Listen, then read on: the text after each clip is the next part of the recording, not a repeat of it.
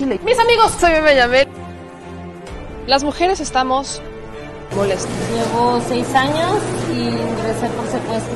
Por mi parte, yo no creo esa enfermedad. Yo. Mucha les y les duela. Bueno, ya saben. Nosotros salimos por la necesidad. ¿no? Gracias a Dios, a lo mejor vamos a volver a comernos dos veces al día. De la crisis que se vive en los hospitales en Tijuana. Aquí las noticias o te enchilan o te dejan picado.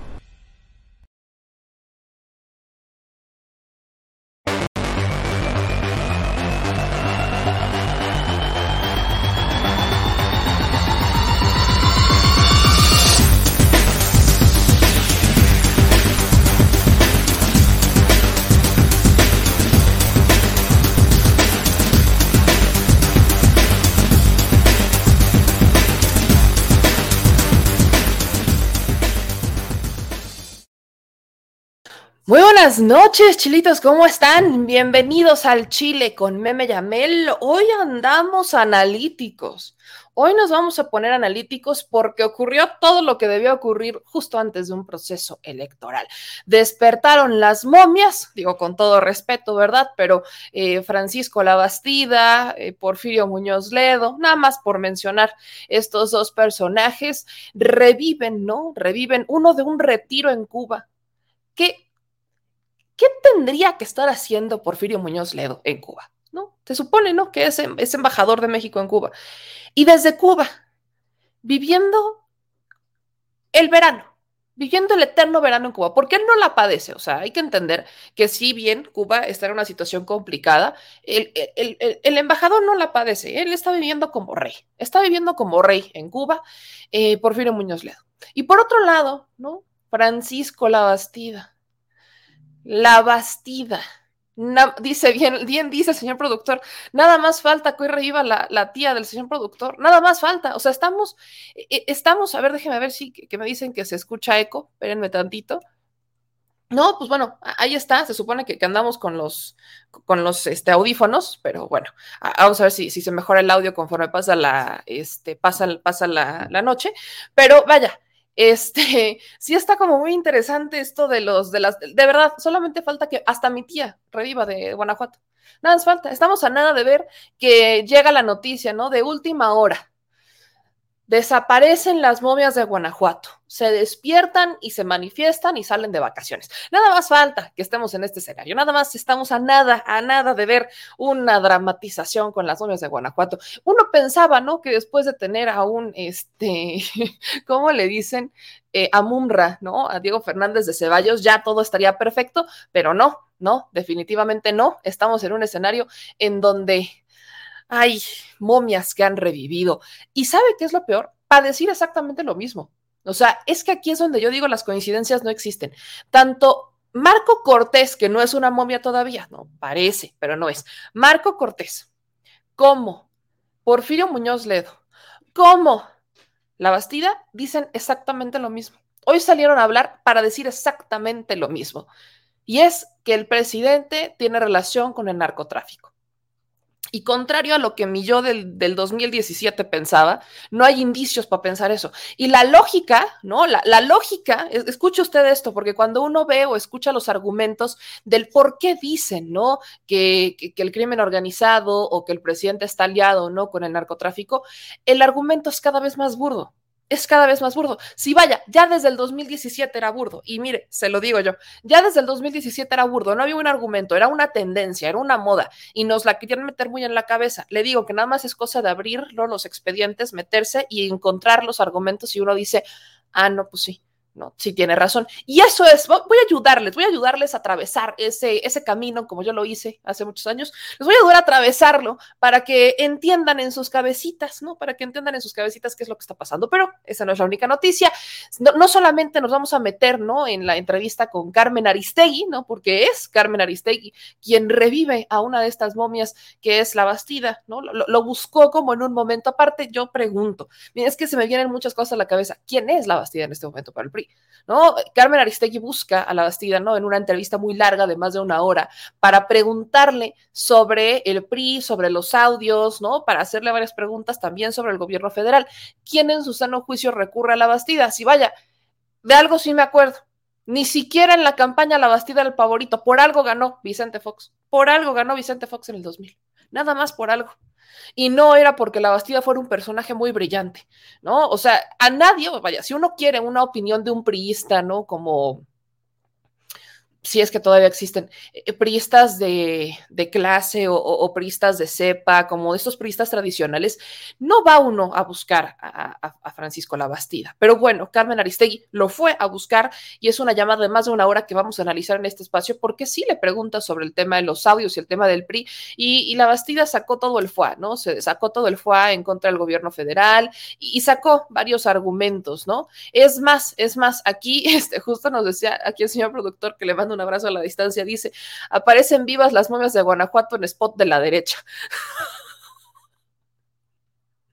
Sí se pasó, señor productor, no sea usted manchado, no sea usted manchado, ¿no? Las momias de Guanajuato tienen más dignidad. Pero a ver, entonces digo que hoy, hoy estamos, hoy va a ser un programa interesante porque vamos a analizar este, esta entrevista, ¿no? De Carmen Aristegui con Francisco Labastida, que yo, vaya, Creo que es más digno buscar a Manlio Fabio Beltrones que buscar a la Bastida, la neta. Y miren, y miren lo que uno les está diciendo. Pero además de revivir estas momias, ocurrieron hoy dos acontecimientos relacionados con la justicia y no tan positivos como uno pensaría. Uno de ellos es que por fin, después de mucho, eh, Estados Unidos nos regresa a César Duarte. Esto yo lo tomo como una... Siento que el tema de César Duarte fue así como de ya, güey, ten, no, no lo quiero. O sea, es que para qué yo quise ser Duarte, no, mejor te, lo regreso. Porque Estados Unidos sí se quiere quedar con los criminales que le convienen, pero ¿a quién le conviene tener a César Duarte? Vaya, César Duarte no lo quieren ni en Chihuahua, vaya, ni en Estados Unidos lo quieren. Tan no lo quieren que lo tuvieron que regresar. Entonces, después de mucho estir y afloje, que la neta no fue tanto, más no las han hecho de jabón con otros, nos regresaron a César Duarte y ya tenemos las primeras fotos, ya están circulando las imágenes de César Duarte, que yo también le digo, lo mejor que, si uno quiere bajar de peso, ya parece que la mejor dieta es tener un problema con las autoridades, porque por aquí unos los veían la opulencia, ¿no? Cuando estaba la Operación Zafiro en tiempos de César Duarte, cuando se andaba robando ganado de un programa con Europa, porque hay que recordarle a la gente todo lo que se robó César Duarte, que llegó al grado del cinismo, no solo de hacer su banco, no, no, no, no, no, sino también de robarse ganado de un programa, ¿no? De un programa internacional, para darle cabezas de ganado de calidad a los ganaderos de Chihuahua. Y entonces, entre este y otros este, gobernadores, como el gobernador de Tamaulipas, se repartieron las cabezas de ganado. Sí, se robaron hasta el ganado. Entonces, regresa a México y no, contrario a lo que muchas personas pensaban, no es la Fiscalía General de la República la que va a llevar el caso, es la de Chihuahua. Y en el fondo usted no lo escucha, pero en el fondo me encantaría tener efectos especiales para poner un violín, porque recordemos, ¿no? Que la gobernadora de Chihuahua estaba dentro de la nómina secreta de César Duarte. Entonces, ella sube un video diciendo que hay garantías, ¿no? Que hay garantías de que eh, no va a haber impunidad, de que su gobierno va a haber impunidad. Y yo digo, bueno, del, del, del plato a la boca se cae la sopa. Así que vamos a ver qué es lo que pasa con el tema de César Duarte. Y del otro lado, vámonos a Nuevo León, porque como muchos ya lo veíamos, eh, ya lo veíamos venir, le cambian, ¿no? La medida cautelar al Bronco y lo mandan a su casa. Entonces el Bronco sale de prisión, el Bronco salió de prisión para mandarlo a un arresto domiciliario por el caso de la ecovía, ¿no? El exgobernador de Nuevo León escribió en su cuenta de Twitter, ¿no? Porque sus abogados le dieron la, buena nueva de que en uno de sus procesos quedará en libertad para continuar con sus expedientes enfrentándose libre, dice él, como es su derecho. Lo que tiene Jaime Rodríguez Calderón es que como todo eh, exgobernador que, o político, ya no necesitas un exgobernador, como todo político que enfrenta un proceso con la justicia, por aquí lo procesan y por aquí entra a prisión y se enferma siempre se enferman. La prisión yo creo que les da tirria o les da roña, la prisión los enferma. Entonces, este, pues es lo mismo que pasa con un César Duarte, por ejemplo, también apelaba que se iba a enfermar, pasa con un Genaro García Luna, ¿no? Dijo que se iba a enfermar en la prisión, pasó con un Albester Gordillo y mírenla, ella salió rejuvenecida. El Albester Gordillo, contrario, lo, contrario hasta sus propios pronósticos, estuvo, nunca estuvo en prisión, ella estuvo en hospitales, se la vivió en hospitales y después terminó libre y ella salió en joven y bella, como si nada nunca le hubiera pasado. Así que bienvenidos a este espacio en donde tenemos muchas cosas que decir y lo hacemos a nuestro estilo irónico, aunque muchos apenas están enterando de eso. No se les olvide suscribirse, activar las notificaciones y compartir, activar la campanita porque si no, no les va a notificar.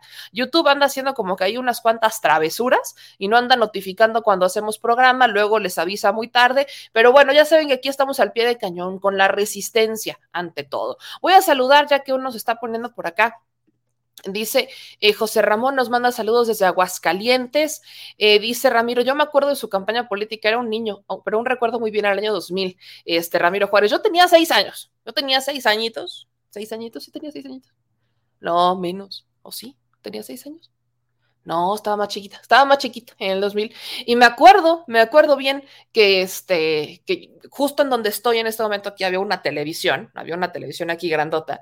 Y este, así ya, muchos ayeres, ¿verdad? Había una televisión aquí grandota y me acuerdo, ¿no? Que pasaba yo y veía los comerciales porque aquí se sentaban a ver las noticias y las películas y demás. Y aquí me acuerdo perfecto, es una de las escenas que más tengo grabada en, mi cabeza. No me acuerdo bien qué decía, pero era un spot, ¿no? De Vicente Fox, ¿no? Un spot todo azul y él salía, ¿no? Bien emblemático es de lo que más me acuerdo del 2000, la neta es de lo que más me acuerdo, pero pues bueno, ahí lo tienen. Eh, Hebert, Bella, bueno, es un decir, ¿no? Es un decir, ¿no? En el caso del Bester Gordillo. Dice Serafín, Javier Corral está pidiendo la intervención del gobierno federal para enjuiciar a, a César Duarte, pues cómo, ¿no? Yo también la pediría. Pero vámonos, vamos punto por punto, vámonos punto por punto. Y dice aquí Juliana, no me ve. Es para que se les paguen los tratamientos. Son unas escorias, por eso se dejan llevar a la cárcel. Es para curarlos, dicen por aquí, dice aquí Juliana. Bueno, cosas interesantes, ¿no? Eh, dice Cris, ya estabas adolescente. No es cierto, no es cierto, Álvarez, no es cierto. Yo recuerdo, no, no, digas mentiras, ¿sí? Déjame, déjame, no digas mentiras, que ya quiere, quiere venir aquí a decirme cuántos años tenía yo. No me acuerdo ni cuántos tengo ahorita. Pero bueno, vamos a darle con las noticias, mi gente. Y quiero empezar justo, justo eh, con de atrás para adelante, vámonos con lo de la Bastida. Sí, ya, vámonos, vámonos, ya. Le entramos derechito y sin escalas a lo de la Bastida.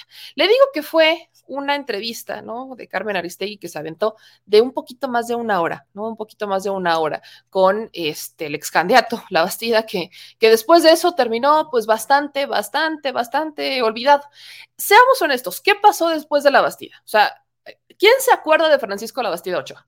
¿Quién se acuerda? Que fue secretario de Gobernación y candidato presidencial. Este, ¿Quién tiene un recuerdo agradable de Francisco Labastida Ochoa? ¿A quién se le ocurriría, en su sano juicio, decir, a ver, si quiero yo, o sea, si quiero llamarle, ¿no? Si quiero llamarle a alguien, este, porque estamos hablando de audio escándalos de priistas y demás. Si a alguien le quiero llamar del PRI, ¿quién se le hace un priista a quien yo no le pueda llamar? La verdad es que a mí mi primera opción jamás sería Francisco Labastida, jamás.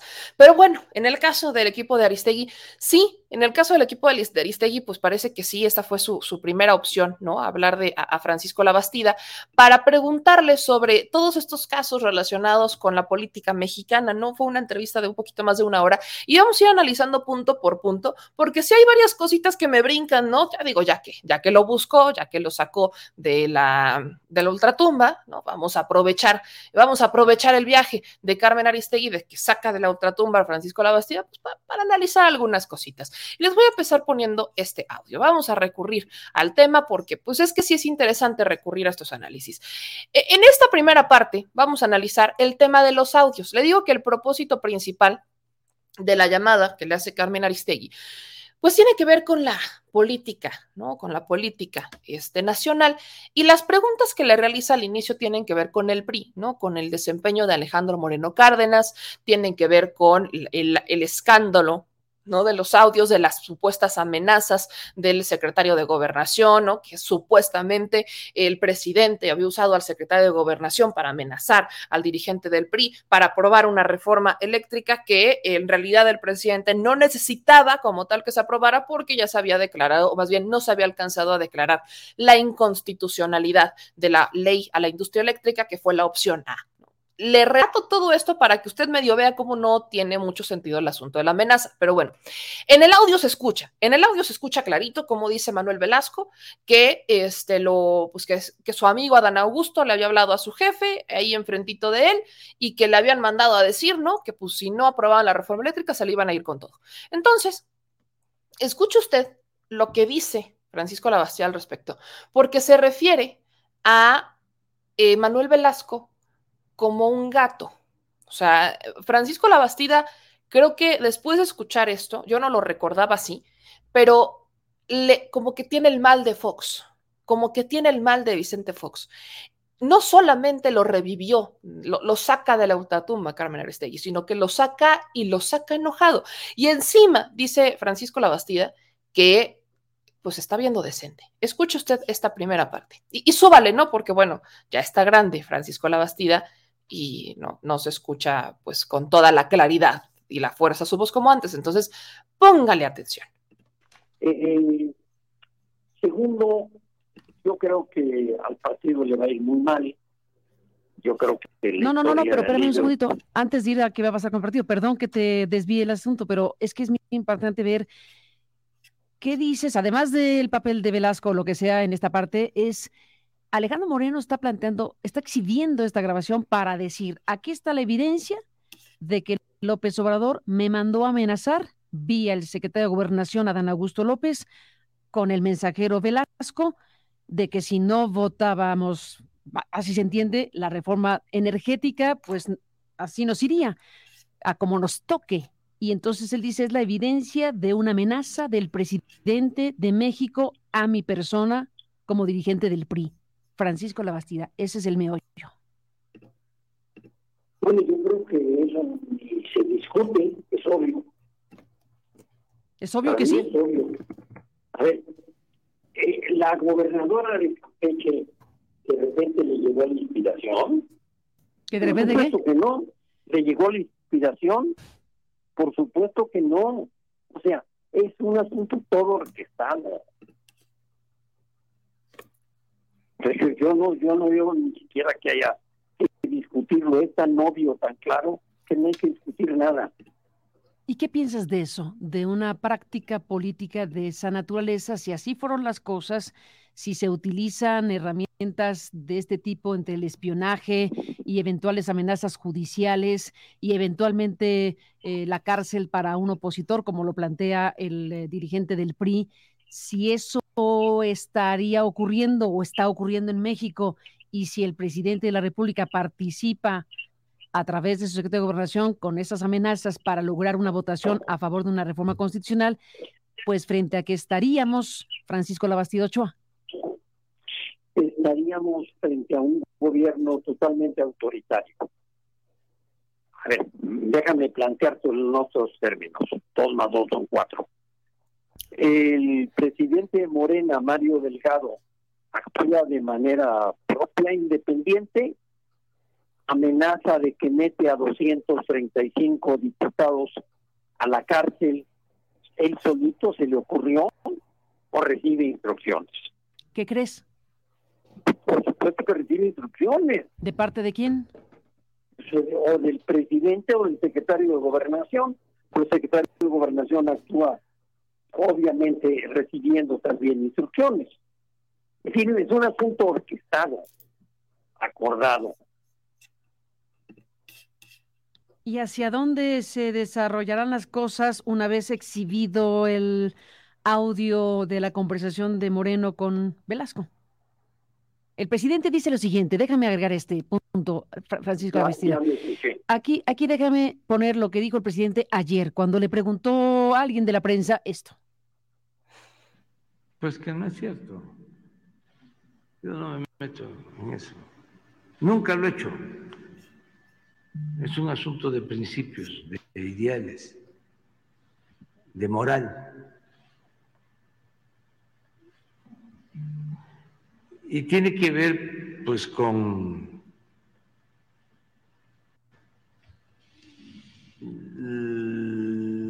la polémica que existe actualmente y además eh, estamos en vísperas de las elecciones. pero yo no me meto en eso. Eh, tiene como dos años que no platico con el dos o tres que no platico con Manuel eh, Velasco. Lo saludé el día del aeropuerto, de la inauguración del aeropuerto Felipe Ángeles. Ahí lo saludé. Lo que dice el dirigente del PRI es que, eh, digamos, el mensaje habría llegado a través del secretario de, de Gobernación, que usted instruyó al secretario de Gobernación para amenazarlo a través de Manuel Velasco. No, no. Ahí son otras cosas. Ahí se trata de otros asuntos. Yo creo que ya son hasta de dominio público. Pero además, este, ustedes son muy buenos periodistas. Yo no quiero hablar de eso. Pero ¿cómo ve todos estos escándalos inmobiliarios de lavado, de predios, en los que está involucrado el dirigente? No quiero hablar de eso y eh, menos hoy. A lo mejor ah, pasando las elecciones. Yo no quiero hablar de eso. A preguntas de Claudia Guerrero, la colega de Reforma, que hizo las preguntas puntuales al presidente, y esto contestó Francisco Labastida. Y yo lo había escuchado. Y es lógico que él conteste eso. Si está evadiendo un problema, es lógico y normal. Pero, a ver, Alito le contó a mucha gente. eh, Pues ahí me coy con esta primera parte, ¿no? Dice Francisco Labastida que es lógico que el presidente está evadiendo un problema, que es lógico que el presidente está amenazando y además dice que eh, Mario Delgado, ¿no? Está mandando, ¿no? Está haciendo todo esto, el tema de la denuncia a los traidores a la patria por un asunto, por una instrucción del presidente Andrés Manuel López Obrador, ¿no? O sea, ese es el primer tema. Entonces, Además, no, bueno, dejo, imagínense qué tan mal, no, yo quiero, es que lo quiero partir en varias partes. Imagínense qué tan mal hay que estar en el PRI para que, para que la Bastida salga a decir que, uno, al partido le va a ir muy mal, y dos, que el presidente sí, que él tiene todo, es- está clarísimo, porque aparte lo dice en un tono como está clarísimo, está clarísimo, que el presidente todo lo manda a hacer, que él es el que está dando todas las instrucciones, y si no es él, es el secretario de gobernación. Y el secretario de gobernación, bueno, no se manda solo, entonces es el presidente. Entonces, en un primer punto, aunque reconoce que al PRI le va a ir muy mal, este, y miren quién lo dice, también dice que es lógico que el presidente haya mandado a amenazar y además, ¿no? Que sus respuestas son en un tono para evadir una responsabilidad y que es algo natural. Pero para abonar a esta, a esta construcción del debate, después de un ratito, ¿no? Esto ya tiene unos días, por fin le preguntan al secretario de Gobernación, Adán Augusto, eh, ¿qué onda con el tema de la amenaza? Si es cierto o no es cierto. Por fin se lo preguntan afuera de Palacio Nacional y esto es lo que respondió el secretario de Gobernación. ¿Usted cree que con este tono de voz yo voy a amenazar a alguien? No, pues no. No, nosotros actuamos de distinta manera. No. Ahí está, eso es lo que dijo. ¿No? Nosotros actuamos, nosotros actuamos de otra manera, esto nada tiene que ver, no es una amenaza. Aparte me encanta porque dice, este, ustedes creen con este, que con esta voz yo voy a amenazar. Y miren, mi primer instinto, ¿no? Es decirles, a los políticos no hay que creerles, porque pues, ¿quién creería en su sano juicio en un político? Pero en un segundo punto, vámonos a los hechos, que eso es lo que le digo, eso es algo que mi yo del 2017 no hacía con tanta facilidad, hoy sí. ¿Cuáles son los hechos? ¿Cuál es la lógica de amenazar al PRI por la reforma eléctrica? Si el presidente fue bastante directo, o sea, no, no tuvo ni siquiera que recurrir a una amenaza a través del secretario de Gobernación. El presidente fue muy directo en las conferencias de prensa diciendo que si el PRI no votaba a favor de la reforma eléctrica, el pueblo se lo iba a reclamar. ¿Por qué? Porque el pueblo quería la reforma eléctrica. Y el PRI tan lo sabía que incluso se pusieron en el papel de víctima con la reforma eléctrica diciendo que ellos habían intentado como poner de su parte para aprobarla, pero Morena no quiso, ¿no? En este rollo de ser la víctima. Eh, se pone en ese plan. A ver, si no han logrado ver muchas veces, o, si no han logrado ver que con el tema de la reforma eléctrica, si bien no se ganó el escenario que todos queríamos, se ganó el inicio, no han entendido mucho. De no haber sido por la reforma eléctrica y por el Parlamento abierto y por todo este proceso, los priistas jamás se hubieran atrevido a aceptar que había empresas que estaban abusando de los esquemas de autoabasto. Jamás se hubieran atrevido a aceptarlo. Además, si no hubiera sido por el Parlamento abierto de la reforma eléctrica, la CRE jamás hubiera sancionado a Iberdrola Monterrey con más de 9 mil millones de pesos por estos esquemas de autobasto, por andar vendiendo, ¿no? Dejen ustedes el autobasto, por andar vendiendo la energía eléctrica, que no deberían de estar vendiendo porque se supone que está bajo un esquema regulado. Entonces, de no haber sido por el Parlamento abierto y la reforma eléctrica, muchas cosas incluso no se habrían reconocido y no se habrían puesto sobre la mesa. Sí, no se aprobó, pero el PRI quedó exhibido, porque el PRI traicionó a sus ideales y los traicionó por no traicionar a sus patrones, que son los Claudio X González y todos estos empresarios. Y quedó evidenciado porque la gente, al menos la mayoría, sí quería la reforma eléctrica. Y lo decían todas las encuestadoras. No había encuestadora que no dijera que la mayoría quería una reforma eléctrica, porque por primera vez esta reforma era honesta, era una reforma que estaba proponiendo algo que no era de inicio bajar la luz, como nos lo dijeron en el 2013,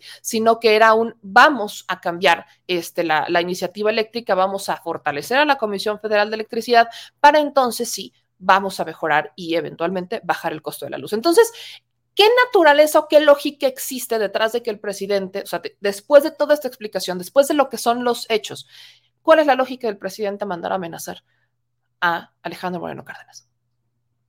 No la logro entender. Simplemente no la logro entender. No encuentro una lógica para que el presidente mandara a amenazar a un Alejandro Moreno Cárdenas a través encima de Manuel Velasco. Eso sí es insultar la inteligencia de la gente, la neta es insultar, es insultar la inteligencia de la gente. Porque, hablemos neta, Manuel Velasco es el que estuvo detrás de los videos, ¿no? En donde estaban dando recursos, estaban dando dinero a los hermanos del presidente. Él es el que los graba. O eso es lo que sabemos de estos videos. ¿Usted cree que en su sano juicio el presidente le va a decir a la persona que grabó estos videos le va, le va a decir al secretario de gobernación, manda un mensaje a través de este señor. Como dice la Bastida, dos más dos son cuatro, y creo que a él le falló, le falló un poquito. Pero bueno, entonces, esta es la primera parte, ¿no? De esta entrevista que hace Carmen Aristegui. Y vamos a seguir escuchando, nada más para cerrar el tema, ¿no? Del PRI y las amenazas, lo que dice la Bastida al respecto del PRI, las amenazas y el presidente en materia de cómo le va a ir en este proceso electoral y según la lógica de la Bastida con el tema de las amenazas. A ver si usted le sigue creyendo, porque yo la neta no le encuentro lógica a su argumento. Están recogiendo el producto de lo que ellos sembraron. Ali, Francisco, dame un segundo. Eh, ¿Sabes qué? Yo, yo tengo un cierto problema con la línea y yo no bueno, ahí este Carmen Aristegui no se fue a, a comerciales y demás, pero pero regresa con esto. Espera, déjeme, le voy a poner, no, aquí ya se me fue, se entraron los comerciales, es que es muy complicado desde que Carmen Aristegui ya no, ya no enlaza por YouTube, pero bueno, el asunto es que dice la Bastida que para él es muy lógico, ¿no? Para él es muy lógico el tema de la amenaza. En un segundo punto, vámonos a cambiar, ¿no? Vamos a, a un segundo punto. Carmen Aristegui, ¿no? Le pregunta a Francisco Labastida sobre el tema del panorama las elecciones, ¿no? Le, le, hace estos cuestionamientos relacionados con el cómo gobernar el cartel de Sinaloa y ahí es cuando empieza, ¿no? Ahí es cuando empieza a sacar el tema del narcotráfico. La pregunta de Carmen Aristegui en un inicio estuvo dirigida a los posicionamientos que había dicho la senadora Lili Telles y que había dicho otros senadores en donde acusaban al presidente de ser un narcotraficante, o sea, aliado, ¿no? Un narcopresidente, aliado al crimen organizado por el estar, ¿no? Este, yendo muy seguido a Badiraguato, por el tema de Ovidio, lo, lo, cuestiona con eso y la respuesta de la Bastida tampoco genera empacho, porque le digo, hay que estar muy mal, hay que estar muy mal dentro del PRI para todavía pensar que la Bastida es una voz autorizada para hablar de estos temas.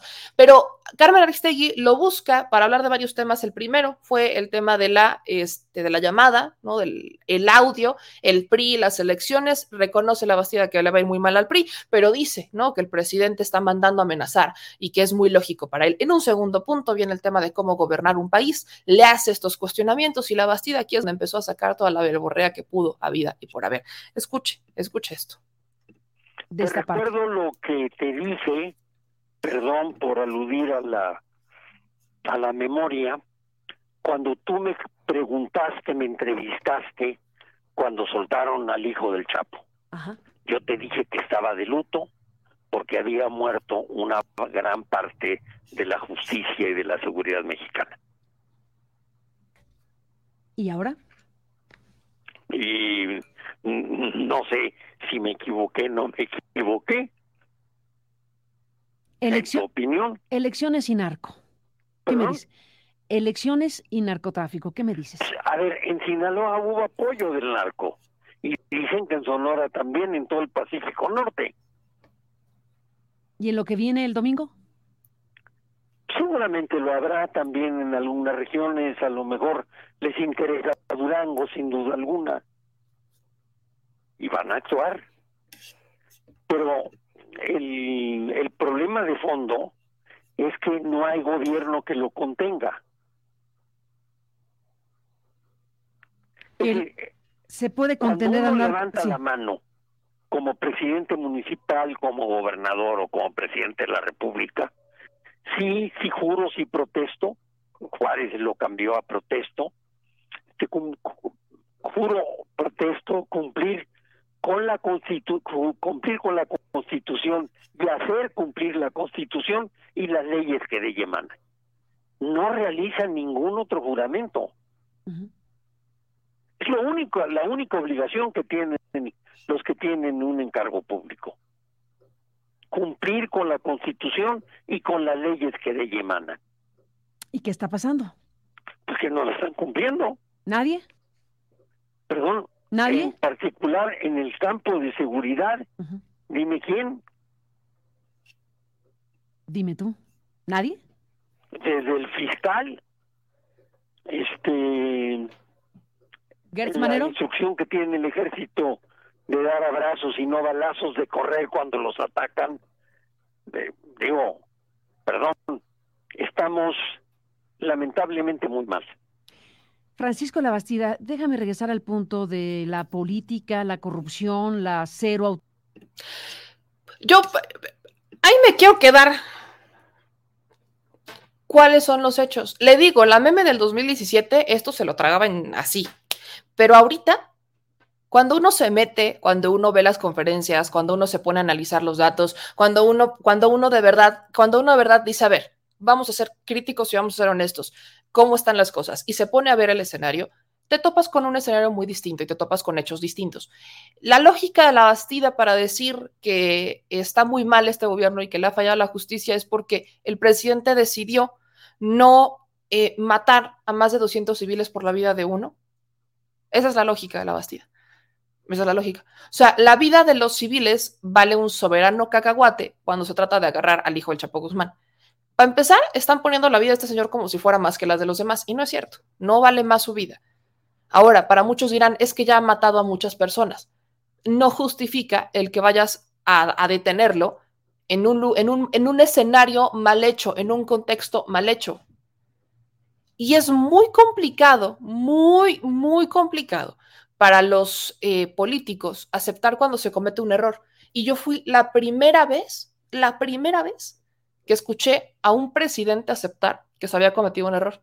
Porque lo primero que dijo el presidente Andrés Manuel López Obrador cuando fue todo este show de Ovidio fue, fue un operativo mal hecho. Fue un operativo mal hecho. Él se enteró cuando el operativo ya estaba en curso. Y se entera cuando ya, ahora sí recurrieron al presidente para decirle al presidente, pues es que está medio complicado. Bueno, eso se hace antes, ¿no? En un operativo como esos, no puedes llegar y mandarte solo porque hay variables.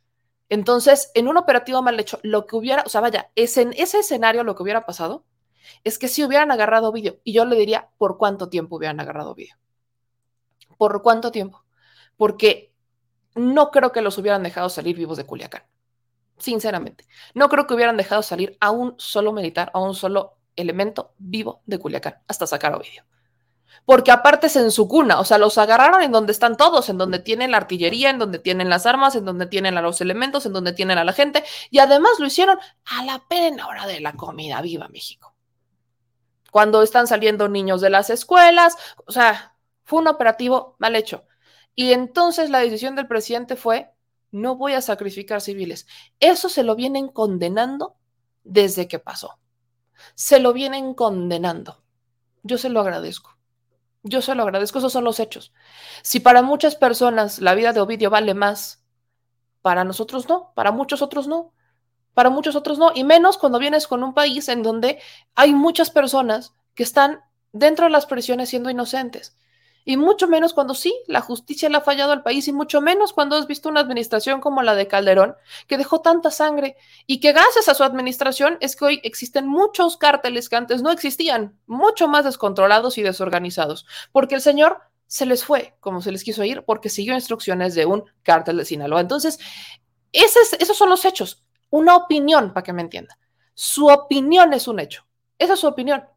Porque este es un asunto que tiene hechos. ¿Cuáles son los hechos? Un operativo mal hecho, mal planeado, que fue a la hora de la comina poniendo riesgo a muchísima gente por la vida de uno de los hijos del Chapo Guzmán y en una de las zonas en donde probablemente no le iban a sacar. Esas eran, esos son los hechos. Esos son los hechos. Usted puede tener la opinión de que estuvo ya no estuvo mal, pero los hechos son esos. Y no están hablando de hechos, están hablando de sus opiniones. Entonces, para la Bastida estuvo mal, ok, pero ahí no se quedó la Bastida, ¿no? Ahí no se quedó, porque incluso, ¿no? Incluso en este escenario, la Bastida, en, más adelante en la entrevista, ¿no? Vuelven a hacer como este cuestionamiento y entonces sale lo, lo de la mamá del Chapo, sale el tema de la mamá del Chapo y ahí es cuando la Bastida, ¿no? Se va con el tema de, y este es el argumento, este es el mismo, mismo, mismo argumento que está utilizando el Partido Acción Nacional y es el mismo argumento que está utilizando eh, Muñoz Ledo, para que entienda por qué le digo que esto no es ninguna coincidencia. ¿no? son sus opiniones. No, son, no es ninguno de los que les estoy mencionando está hablando de hechos, porque ninguno de estos señores se ha puesto a analizar los riesgos. En ninguno de los análisis ni del culiacanazo que hacen los conservadores, en ninguno de los análisis que hacen sobre el culiacanazo los del PAN, en ninguno de los análisis que hace el propio Porfirio Muñoz Ledo, en ninguno de los análisis en ninguno hablan sobre los hechos, solamente hablan de su opinión al respecto. Y aquí va otro ejemplito de cómo es la opinión, la opinión de estos señores, de cómo no les gustó la decisión que tomó un presidente y entonces está mal, solo porque a ellos no les gustó. Vean de quiénes estamos hablando, de políticos tradicionales. Un Labastida, que déjeme se lo recuerdo aunque le duela, no ganó unas elecciones. Él no es quien para venir a hablar de políticas públicas.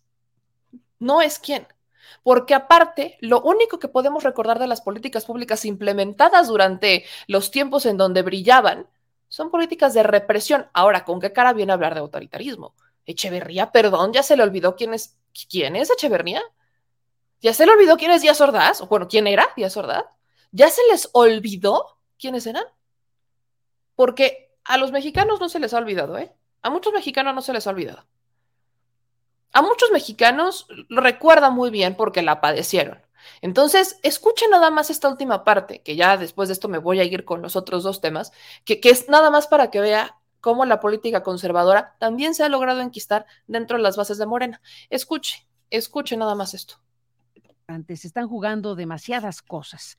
Sin duda alguna. Déjame, déjame cerrar esta conversación a reserva de seguir hablando, si me lo permites, pues con esta reflexión que tú puedas compartir con tu mirada de las cosas sobre, sobre hacia dónde se puede dirigir este país en función de los elementos principales. Una disputa adelantada por la presidencia en 2024, eh, un juego político en donde ya desde ahorita sabemos quién el presidente ha impulsado y esto suena o me suena pues a una reedición del dedazo histórico del PRI. ¿Me equivoco? Sí. una grave amenaza para el país, permítame enfatizarlo, Carmen. Eh, yo creo que el narcotráfico es la peor amenaza que el país tiene. ¿El narco va a marcar el 24? Muy posiblemente espero que podamos hacer algo para evitarlo. Pero es profundamente preocupante, doloroso, este el daño que el narco le está haciendo al país. Ya no hablemos de la política, que le está haciendo a los mexicanos. Los casi 100 muertos este, que a diario se presentan o que a diario ocurren, este, los 100 mil desaparecidos, el control que tienen de regiones, vastas regiones del país, el que se han convertido en los jefes de los jefes de la zona, la autoridad de la zona. ¿Cómo viste la respuesta del presidente con lo del retén de, gente vestida de militar y los periodistas ahora que estoy en Badiraguato, una vez más en Badiraguato, una vez en el Triángulo Dorado, el presidente y su visita previo a las elecciones, todo esto que ha creado este clima de polémica y de discusión, esa escena en particular y esa respuesta del presidente de están haciendo un escándalo de lo que pasó con los periodistas y el retén de estas personas, ya luego detuvieron a quién sabe quién, pero esta escena, ¿qué te dice? A ver, esta no es más que la cereza sobre el pastel, Carmen. Veámoslo en el contexto global. En Badiraguato tiene 5.000 habitantes. Ha hecho cuatro visitas. No hay más habitantes en Nezahualcóyotl o en Chalco o en cualquier región del país con más de 5.000 habitantes, porque cuatro visitas a Chalco, digo a Badiraguato, y, no a Chalco o a Capuzalco o a, al que quieras. Ajá. ¿Y qué piensas? 5.000 habitantes, Ajá. eh, saludar a la mamá del, del Chapo, perdón, no le puedo llamar Chapo, este es un agente que mm, no le voy a decir por su apodo, digo, por, por Dios, Carmen. Este, y- y se está tratando de minimizar el problema de que fueron el presidente y el general secretario únicamente con resguardo de los narcos. Únicamente con resguardo de los narcos. No se puede. A ver, ese es un tema. Tú que, tú que conoces como es obvio Sinaloa. No puede entrar el presidente de la República a esa zona como lo hizo, así fuera en avión o en el helicóptero o en lo que fuera, sin la anuencia del narco. Por supuesto, y, y debía haber llevado varios militares o varios marinos o varios de policía militar o varios de la Policía Nacional o varios de la Policía del Estado, es decir, gente de su total confianza y en número suficiente para repeler cualquier agresión que se pueda presentar. Pero ocurrió algo Pero así. ocurre que hasta el nombre le quieren cambiar. En vez de triángulo dorado, triángulo de la gente buena, creo que. De la gente buena y trabajadora. Ajá, ¿y qué te parece eso? obviamente ilógico, si es la zona de los narcos. Desde hace 70 años, Estados Unidos le pidió a México que cultivara marihuana porque le estaba faltando suministro de marihuana, de goma de opio, para producir morfina durante la Segunda Guerra Mundial. Ahí nace el narcotráfico. Y ahí sigue el narcotráfico. Ahí, ahí sigue, por supuesto. ¿Es el corazón del narco en México? ¿Es Sí. Cuatro visitas a Badiraguato del presidente de la República, Francisco Labastida. Eh, vuelvo al punto. Eh, Con 5.000 habitantes. ¿Qué lo puede explicar? No, no, no hay explicación. ¿Qué puede estar detrás? Ah, detrás pueden estar cosas muy sospechosas, pero no tengo la evidencia suficiente. Hay indicios, como dicen los abogados, hay indicios, pero no pruebas duras. Indicios que apuntan a dónde. Indicios que apuntan a una protección que es muy sospechosa del gobierno sobre el narcotráfico. Es que no, lo escucho y me da risa porque como buen priista se da un balazo en el pie. Cuando la Bastida habla de los tiempos en los que el narcotráfico llega a México, ¿quién gobernaba en esos tiempos México? El PRI, ¿no? Y él ocupó varios cargos, como ser gobernador de Sinaloa, por ejemplo.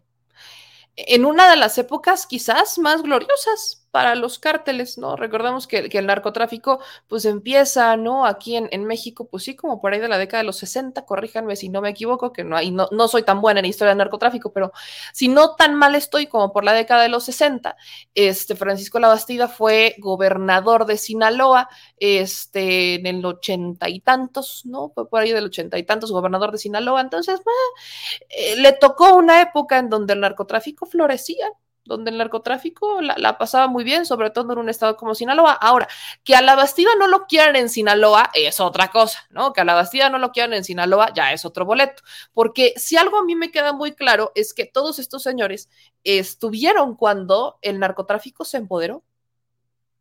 Todos estos señores. La Bastida, eh, los Salinas, o sea, toda, toda esta política, todos estos señores todos estos señores estuvieron cuando el crimen organizado en México fue poderoso, cuando reinaba, cuando no los tocaban, pero ni con el pétalo de una rosa, nada, nada, nada. O sea, no se acordará bien aquí, el señor productor, justo el señor productor me lo recuerda, ¿no? Que justo fue en su gobierno cuando cayó Félix Gallardo en el 89 y que lo detiene el general Gutiérrez Rebollo que él fue gobernador en el 87, gracias, señor productor, no se acordará, no, no se acordará de eso, digo, no, no se acordará de esta parte, porque yo, yo sí, vaya, veo como todos, que, se le olvida, ¿no? Se le olvida a, este, a la Bastida, ¿no? Eh, que, gobernó, se le olvida al señor en dónde estaba él cuando el crimen organizado florecía, ¿no? Se le olvida se le olvida que, que, él se ocupaba cargos. Y hay que recordar que no hay crimen eh, no, hay narcotraficante que pueda crecer, no hay narcotraficante que se pueda empoderar sin la ayuda del gobierno estatal y municipal. Y él lo dijo aparte en la entrevista, sobre todo el municipal. Él lo dijo. Entonces, se me hace una verdadera hipocresía de la Bastida decir que él tiene indicios, no tiene pruebas, dudas, pero tiene indicios de que el narcotráfico protege al presidente, porque de qué otra manera usted puede entender que el presidente vaya este, a Badiraguato, que es un, es un, es un pueblito con cinco mil habitantes, ¿para qué quiere ir ahí? ¿Por qué va tanto a Badiraguato? Seguro va porque lo protege el narcotráfico. En vez de pensar que quizás el presidente está yendo a Badiraguato para que dejen de estigmatizar Badiraguato porque se, está, se ha estigmatizado Badiraguato eternamente. Se sigue estigmatizando, porque es que es la tierra del Chapo. No, nada más, yo no sabía que nada más en Badiraguato había nacido el Chapo y ya, ¿no? Los demás valieron cacahuate, no. Viven cinco mil personas a las que se les ha olvidado. La cultura de la cancelación de Badiraguato. Entonces, eh, dice, ¿no? Aquí es un productor de cuando tienes indicios es porque ya hay una experiencia. ¿Hablará entonces por experiencia propia? La Bastida sobre la protección del narcotráfico. Es más, hay que recordar que él fue hasta secretario de gobernación, la Bastida, los que manejan la política interna. Entonces, fue justamente cuando el señor ocupaba cargos de gobierno, cuando el narcotráfico estaba en su mejor momento en este país cuando compraba políticos a diestra y siniestra y cuando estaba, ¿no? Toda esta época de Félix Gallardo, ¿no? Y que el Señor de los Cielos, la época dorada del narcotráfico, fue cuando estos señores estaban en el gobierno entonces. ¿De qué habla la Bastida? ¿De qué indicios habla la Bastida? Y vaya, creo que el cuestionamiento también queda para una Carmen Aristegui que me, me, extraña que no le haya preguntado justo esto a Francisco, a Francisco Labastida, porque es lo que a mí me viene, vaya, yo no viví en la época, pues yo no soy una periodista que tenga toda la experiencia del mundo como la tiene Carmen Aristegui. No valdría la pena, digo, ya entrando en cuestionamientos, también haberle preguntado a Francisco Labastida, bueno, usted fue gobernador de Sinaloa. ¿Indicios habla por experiencia o qué? ¿O será que no lo cuestiona porque pues es compa? ¿No? Francisco Labastida. Y esos cuestionamientos no es material de este reportaje, como muchos periodistas dicen. O sea, yo sí lo pongo sobre la mesa porque uno, le digo, nada más tiene, tiene nada más que, que, salirse un poquito de, del cuadro para voltear a ver qué es lo que está pasando y para hacer análisis, nada más. Entonces, yo sí preguntaría, ¿no? De bote pronto esto, pero vamos a un segundo punto. Usted ya escuchó a la Bastida. Su argumento es que el presidente va mucho a Badiraguato y que por eso lo protege el narcotráfico. Ok. Ese es exactamente el mismo argumento del Partido Acción Nacional. Escúchalo. ¿Qué le pedimos a nuestras Fuerzas Armadas? A la Guardia Nacional que se comporten institucionales, que cuiden particularmente el ejército y la marina, que cuiden el prestigio ganado a través de muchos años, que no intervengan en el proceso electoral.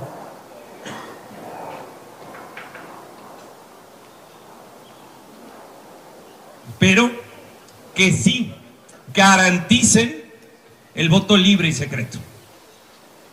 ¿Qué nos preocupa? La intervención del crimen organizado en el proceso. Lo hemos señalado una y otra vez. Así ocurrió en el proceso 2021. El crimen organizado influyó de forma determinante en varios estados. Por poner un ejemplo, el mío, Michoacán, en donde precisamente en Tierra Caliente, particularmente en cuatro distritos de 12, es donde le dan vuelta la elección, con casillas sumamente atípicas, con altísimos niveles de votación y con múltiples denuncias anónimas, que obviamente sabemos quiénes son, pero que por su vida, por su seguridad no lo pudimos decir, fueron a amedrentar a operadores, a candidatos a alcaldes, todo un proceso de amenazas en muchas regiones del país. Lo señalamos nosotros. En ese momento como el proceso más violento en la historia de México, donde más candidatos habían perdido la vida, donde más operadores políticos habían sido también amedrentados, golpeados, secuestrados. ¿Qué es lo que pedimos? Que el ejército, la marina y la Guardia Nacional sean completamente institucionales, imparciales y garanticen que la gente pueda ir a votar de forma segura y que esa garantía se haga también sin amedrentar, sin generar ningún tipo de miedo de ir a participar.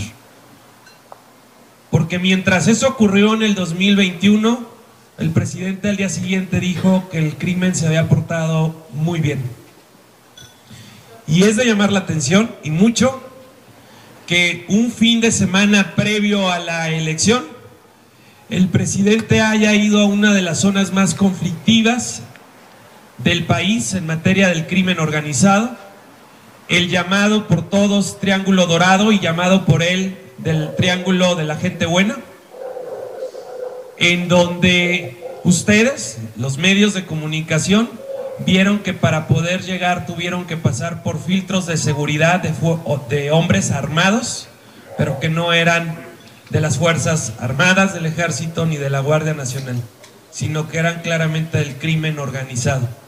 Y mientras todo mundo señaló esto con preocupación, él lo minimizó como algo normal, como algo natural. Y eso es lo que más preocupa. ¿A qué se fue?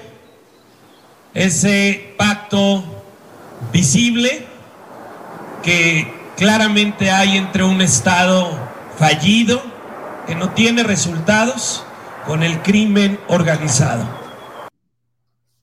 Entonces yo, vaya, dice Marco Cortés, yo, que es de Michoacán. Entonces Marco Cortés no tiene ni la más mínima remota idea que son las autodefensas, ¿verdad? No, no tiene idea. vaya, no, lo estoy preguntando, lo estoy afirmando. Marco Cortés no tiene ni idea de qué es una autodefensa. Y es de Michoacán. Imagínese nada más. No sabe ni siquiera qué es su estado. No sabe ni siquiera cómo se ha gobernado su estado en los últimos años.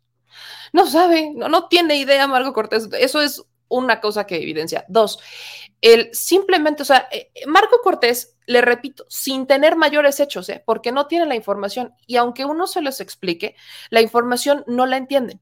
Su opinión es que las personas que estaban ahí, no armadas, que sabemos que son autodefensas, este, son criminales, son narcotraficantes. ¿no? Esa es la, son, son criminales, esa es la, la, la, opinión de Marco Cortés y que el presidente lo minimizó, no lo minimizó, lo que el presidente dijo es que no deberían de estar ahí, pero que se está trabajando en eso. No es como que uno pueda llegar y resolver lo de las autodefensas de la noche a la mañana, pero bueno, Marco Cortés piensa que sí, porque vaya, vivió en un mundo de caramelo pensando que, que Silvano Aureoles había solucionado lo de las autodefensas de Michoacán, cosa que no pasó. O sea, yo creo que Marco Cortés sigue pensando, ¿no? Que Michoacán es lo que Calderón le pintó, pero bueno. Entonces, siguen pensando con esta idea. Marco Cortés no tiene ni la más mínima idea de lo que está haciendo, no sabe ni de política. Entonces, yo creo que Marco Cortés, seamos honestos, no sabe ni cómo, ni cómo funciona el sistema electoral mexicano. Pero bueno, hace estas aseveraciones y hace el mismo cuestionamiento que hace un Labastida, ¿no? Cuestionando el por qué va tanto el presidente para allá. ¿Por qué no mandan a uno de sus reporteros y se lo preguntan? En vez de estar aseverando. ¿Por qué no mandan, ¿no? Y lo preguntan. ¿Por qué a Marco Cortés se le olvida lo de Cocoa Calderón y la tuta?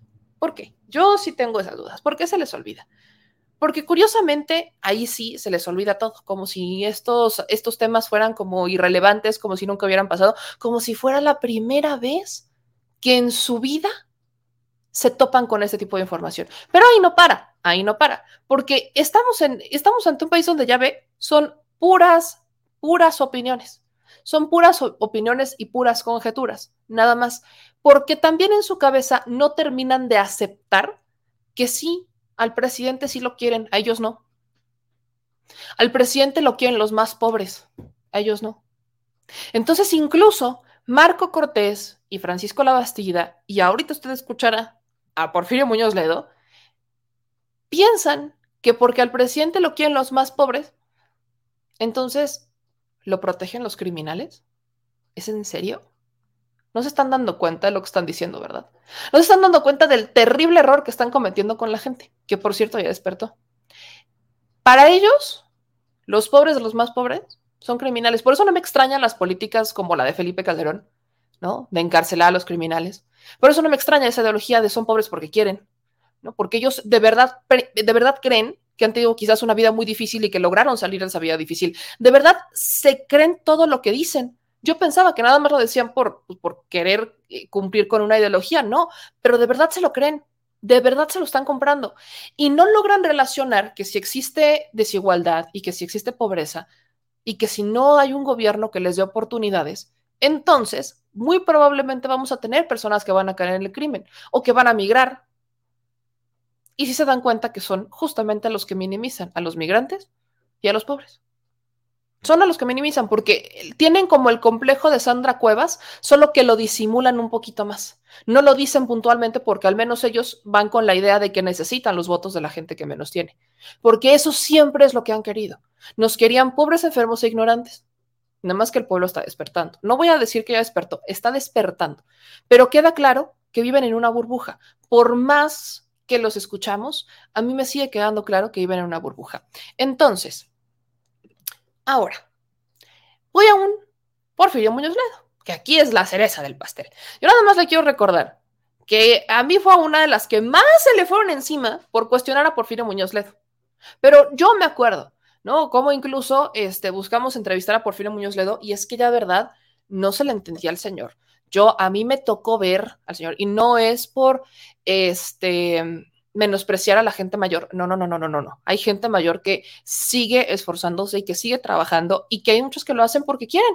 Hay otros que lo hacen porque los hace sentirse bien y hay otros que lo hacen porque lo tienen que hacer. No es por eso. Estoy hablando de una persona que ya no debería de trabajar porque Porfirio Muñoz Ledo no tiene la necesidad de trabajar y mucho menos de estar ocupando un espacio en política. Si quiere ocupar un espacio que sea de asesor, si es que alguien quiere escuchar sus consejos, pero este señor les voy a dar el contexto en dónde estaba Porfirio Muñoz Ledo. Porfirio Muñoz Ledo estaba en una reunión, en una conferencia permanente de partidos políticos de América Latina y el Caribe. Sí sabe quién fue electo por unanimidad. Y dice él, y aclamación como presidente de esta conferencia, Alejandro Moreno Cárdenas en la misma reunión en donde va usted a escuchar estas declaraciones de Porfirio Muñoz Ledo. Ahí estaba con Alejandro Moreno Cárdenas. Ahí está. el Porfirio Muñoz Ledo, por el cual un día sí y al otro también, yo les dije, es que Muñoz Ledo ya no tiene nada que hacer aquí, con el perdón y el respeto que me merece, ya hizo lo que tenía que hacer en la política. Le puso la banda presidencial al presidente. Hasta ahí se acabó Porfirio Muñoz Ledo en la política. Y el señor sigue queriendo estar. Qué bueno, qué hable. Pero para todos aquellos que se quejaban y decían, es que tú atacas a Morena, ¿no? Ahí les va su Porfirio Muñoz Ledo, al que tanto me reclamaron por... Ahí les va, escuche lo que dijo. Porfirio Muñoz Ledo en esta conferencia, en esta misma conferencia, en donde estaban celebrando por unanimidad y aclamación, según él, Alejandro Bueno Cárdenas. Es un llamado al presidente de la República con el siguiente argumento, pragmático. El presidente va a terminar su periodo de gobierno. La pista ya se le está acabando. Él piensa que puede heredar al siguiente gobierno su asociación con los delincuentes y que eso le otorga mayor poder, porque además de tener la autoridad, los recursos del gobierno federal, estos se suman a los del narcotráfico, los que no hay nada que se le pueda oponer. A esto llamamos en México el maximato. Yo quiero repetir públicamente, debe entender Andrés Manuel Observador que su contubernio o alianza con narco no es heredable, no es heredable. Porque estos, como lo han hecho siempre y en todas partes, en todas plazas políticas, se entienden con el que va a llegar ya no va a necesitar el narco del presidente. Es un tema moral, un tema de, análisis político. Y se va a olvidar. Va a prescindir del presidente. Y habrá el peligro de que exija más a los nuevos actores. Y que tarde el proceso para que llegue a un armazón de otro tipo. Entonces yo pienso que México debe reflexionar en una nueva constitucionalidad y en un nuevo pacto social, pacto de poder, le llama mi amigo Alberto de la tú, hace muchos años. Porque de otra manera no veo salida a los problemas. El 2024 va a ser un enfrentamiento muy serio en el país. Por esta transferencia de la... Pues mire, si a Porfirio, dice Porfirio Muñoz Ledo, ¿no? Que el presidente ya se le está acabando la pista. Bueno, si al presidente se le acabó la pista, Porfirio ya se estrelló hace una eternidad en esa pista, ¿eh? Y no se ha dado cuenta que se estrelló. Ese es el problema. ¿Escuchó usted? Son tres políticos de tres partidos distintos, de tres temporadas distintas. Porfirio Muñoz Ledo, La Bastida y Marco Cortés. PRI, PAN y PRI, PAN, PRI, PR de Morena. Porfirio Muñoz Ledo estuvo en muchos. Entonces, bueno, son tres políticos de supuestamente tres corrientes distintas diciendo exactamente lo mismo, con distintas palabras, pero el mismo argumento. Es su opinión. Es su opinión. ¿Cuáles son los hechos para que fundamenten su opinión? que no les gusta la política como está ocurriendo en este momento, no les gustan las decisiones que está tomando el presidente. Ese es, ese es, ese es los hechos detrás de sus argumentos, porque no hay un fundamento. Ninguno de ellos está poniendo sobre la mesa datos duros, ninguno de ellos está poniendo sobre la mesa eh, comparación, ni siquiera, ni siquiera hechos narrados en orden cronológico. No, no, no lo están haciendo. Lo único que están sacando son opiniones de cómo ellos hubieran hecho las cosas o de cómo para ellos hubiera estado bien que se hicieran las cosas, nada más. Entonces, si nosotros nos vamos a poner a tomar decisiones conforme a lo que quieren los demás políticos, no, pues ya valió cacahuate. No, no la vamos a hacer. Definitivamente nos vamos a ir muy lejos. Y agradezco, no, no sé quién le puso subtítulos, pero agradezco a la persona que le puso subtítulos al video de Porfirio Muñoz porque ya es muy complicado entenderle al señor. Y lo digo de nuevo con todo respeto.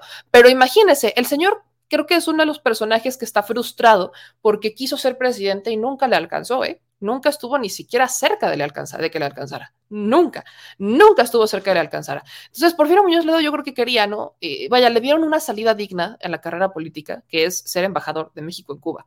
Creo que salía más digna que esa. Vaya, hasta le buscaron un lugar en donde para su salud pudiera tener una mejor calidad de vida. Imagínense nada más. Que yo no soy partidaria de hacer eso con las cancillerías ni con las embajadas, pero hay casos en donde digo, ok, ok. Y quizás el de Porfirio Muñoz Ledo es uno de estos casos. Y con todo y todo, el señor, ahí lo tiene usted. Diciendo lo mismo que dicen los políticos del PAN y que dicen los políticos del PRI. Rancios aparte.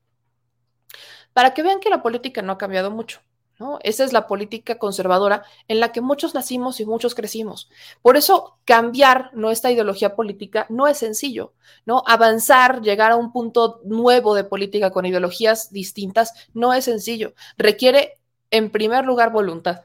Requiere en primer lugar una voluntad de decir, voy a quitar mis prejuicios y voy a ver lo que hay sobre la mesa, cuáles son los hechos y después me genero un criterio propio. Después me lo genero.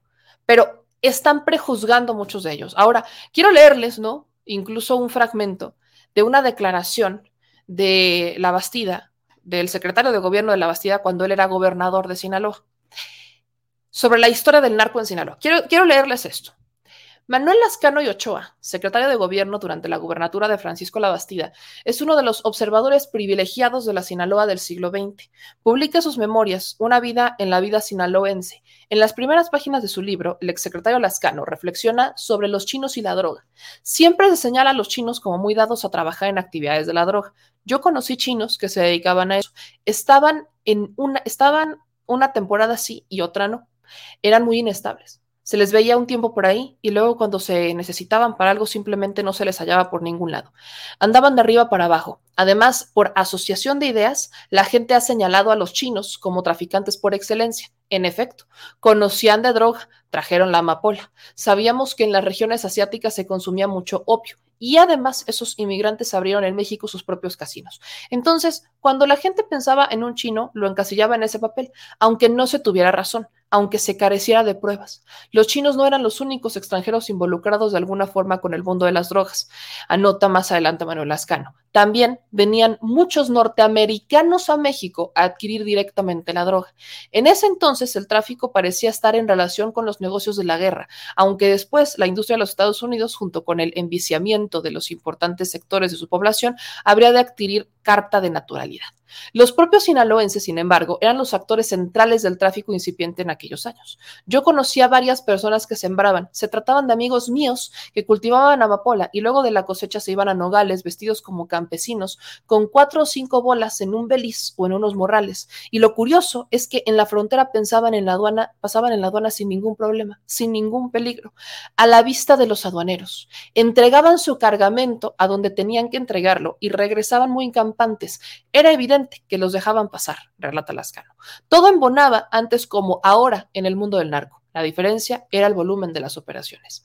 La creencia de que el gobierno de los Estados Unidos alentó de manera informal la siembra de marihuana y adormidera de Sinaloa es debido a que la venta de marihuana y la adormidera fue estimulada y mantenida por turistas extranjeros durante décadas, casi como un atractivo turístico. Además, varias generaciones de la región han, han dado fe de la presencia y actividades de algunos estadounidenses que tienen enormes casas con secrecía, así como aeropuertos y acceso a puertos, que en pocos minutos pueden estar en territorio internacional y es una práctica que se ha mantenido hasta la fecha, como puede verse en varias noticias, y de la que también las Fuerzas Especiales Mexicanas han dado fe. Por ello, y para sobrevivir, hay mucho cuidado en torno a mencionar los nombres reales, el aspecto y la ubicación de las verdaderas mentes criminales de doble y hasta triple nacionalidad que pasan en el anonimato. ¿Por qué nunca llegamos a ese análisis? Y aquí lo he visto en varios comentarios. ¿Por qué siempre, en el caso de Estados Unidos, porque aparte estamos, esto, les acabo de leer, ¿no? Lo que un secretario de gobernación, lo que el secretario de gobernación, el secretario de gobierno de la Bastilla, decía cuando la Bastilla era gobernador, ¿no? Estamos hablando de Manuel Ascano y Ochoa, sobre el narcotráfico, la historia del narco en Sinaloa. Algo que los políticos del PRI, del PAN, y el propio Muñoz Ledo, porque también ha hablado de eso, omiten mencionar la participación de Estados Unidos. Porque para ellos todo lo que hace Estados Unidos está bien. O sea, si Estados Unidos mañana dice que hay que mandar armas a Ucrania, entonces hay que mandar armas a Ucrania. Si mañana Estados Unidos dice que no hay que mandarlas, entonces no hay que mandarlas. Ese es el son al que se ha bailado durante muchos años. Y son justamente estos gobiernos quienes han bailado a ese son. Los gobiernos del PRI y los gobiernos del PAN. No es casualidad que tengamos a un secretario de seguridad encerrado en Estados Unidos por sus vínculos con el, con el crimen organizado. ¿Y por qué nunca llegamos al punto de ver, por ejemplo, cárteles de Estados Unidos detenidos? ¿Por qué nunca se les menciona? ¿A poco nada más los mexicanos y los este, centroamericanos van a traficar en Estados Unidos? ¿A poco nada más? Que yo sepa, ¿no? Pero es algo que se mantiene en una secrecía sobre esta historia del narco en Sinaloa, porque México durante muchos años y hoy aún a la fecha sigue siendo el puerto de paso porque el gran consumidor es Estados Unidos. Es el gran consumidor. Y México no ha dejado de bailar al son de Estados Unidos hasta ahorita. Hasta ahorita. Y eso no les gusta, porque muchos de estos políticos tienen negocios en Estados Unidos. Muchos de estos políticos tienen nexos con políticos y con delincuentes en Estados Unidos, porque muchos de estos políticos tradicionales quieren que se siga bailando al son de Estados Unidos, porque les conviene a sus bolsillos. Y eso nunca se les cuestiona y nunca se les dice. Entonces, cuando usted escuche de nueva cuenta a un político, ¿no? hablar sobre los vínculos del gobierno con el crimen organizado, preguntan cuáles son los hechos.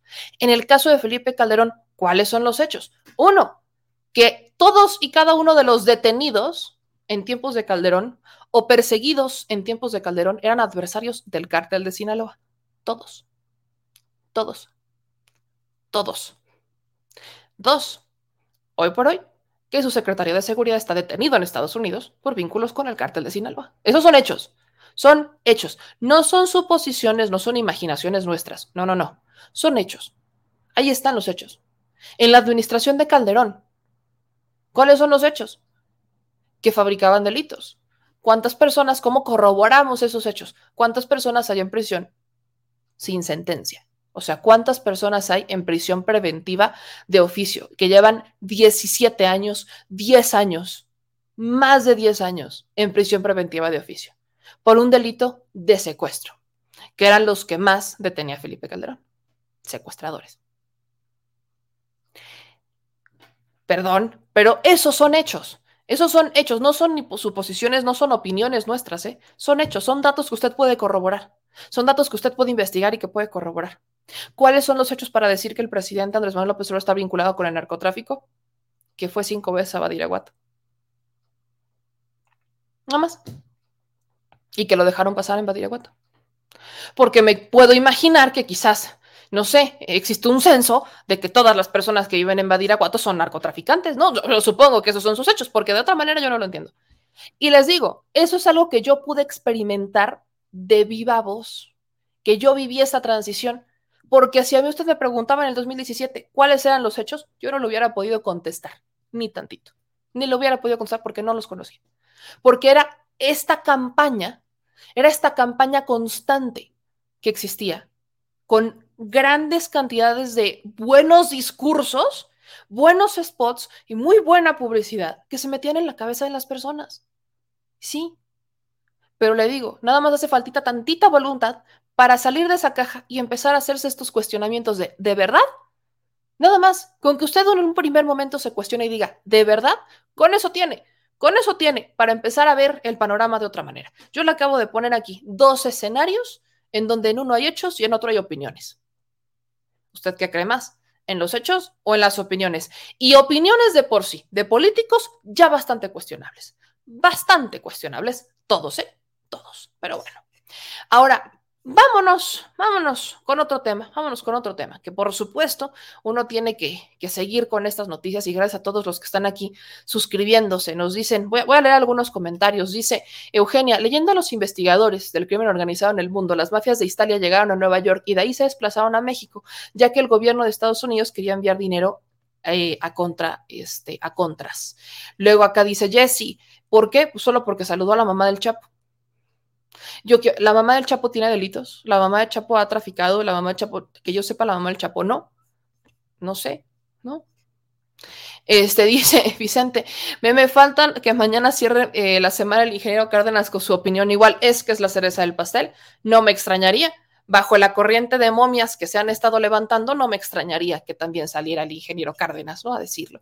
Este dice Rubén, no le den tanta vuelta, Morena va a ganar 6 de 6. Dice Rogelio, la mafia, eh, si no es alisca eh, con la gente, los gobiernos de los países no son nada. Eh, luego dicen, Víctor, todos los que apoyamos la 4T sabemos que, este, que esos de Va por México quieren con mentiras, engaños y difamaciones a Morena, ganar adeptos, pero ya sabemos qué clase de tipos son, todo el apoyo a Morena. Este, luego dicen acá, Bernardino le está cuestionando aquí a otra persona que vino por aquí. Este, luego nos dice Pedro, en los Estados Unidos los narcos no son delincuentes, son empresarios. Hay un banco español que le auditaron 80 mil millones de dólares y su capital debería de ser de 200 eh, mil millones de dólares, dice Pedro Pacheco. Y bueno, este dice, van a pasar declaraciones de Castillo Peraza por la Ouija. No, me extrañaría tampoco, ¿eh? Le digo que andan aquí reviviendo andan en el momento de revivir momias, de desplazar y hasta de buscar la Ouija. La neta es que no me extrañaría, no me extrañaría. Pero bueno, ahora, este, en un segundo punto, vámonos a un corte y queda, ¿no? Vamos a un corte y queda.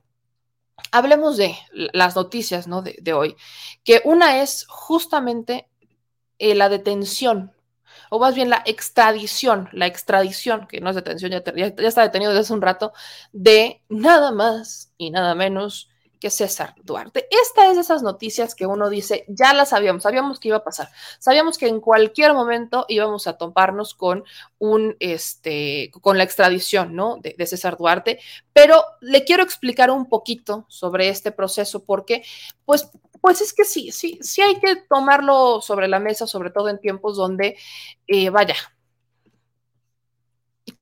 cuestionamos mucho quién es la fiscalía que lo va a procesar. ¿no? La, fiscalía que lo va a procesar en este momento, déjeme se lo recuerdo, es la de Chihuahua, no es la Fiscalía General de la República. Existía como esta este, idea hace ratito, me lo, me lo, preguntaban bastante, yo les dije, no, no, en realidad no es, este, nada tiene que ver con, con la Fiscalía General de la República. La Fiscalía General de la República única y exclusivamente se encargó ¿no? de, de traerlo, porque se encarga de la extradición en el famoso avión de las extradiciones, pero nada más, nada más. Y miren que nos agarraron desprevenidos, ¿no? Porque yo sí quería ir este, a, hacer estas expediciones. Ya saben que a mí me encanta ir a perseguir a los delincuentes cuando los traen extraditados, aunque nos engaña la Fiscalía General de la República. Pero bueno, ahí tiene, ¿no? Esta fotografía de César Duarte ya este, llegando a la Ciudad de México. Eh, es importante decirle que él arriba, ¿no? Al aeropuerto internacional, este, arriba este jueves al aeropuerto internacional de la ciudad de Chihuahua a bordo de un jet de las Fuerzas Armadas. Primero llegó a la Ciudad de México. Ya está en este momento en Chihuahua, es importante decirlo, llegó a las 6.50 apoyado por elementos de la Fiscalía Estatal. Posteriormente, ¿no? En una silla de ruedas fue llevado a una camioneta blindada para su traslado a un centro penitenciario. Fue con un convoy de al menos 20 unidades de la Fiscalía del Estado que escoltaron al vehículo. Este, donde estaba el exgobernador de Chihuahua, para llevárselo a la prisión donde dormirá esta noche.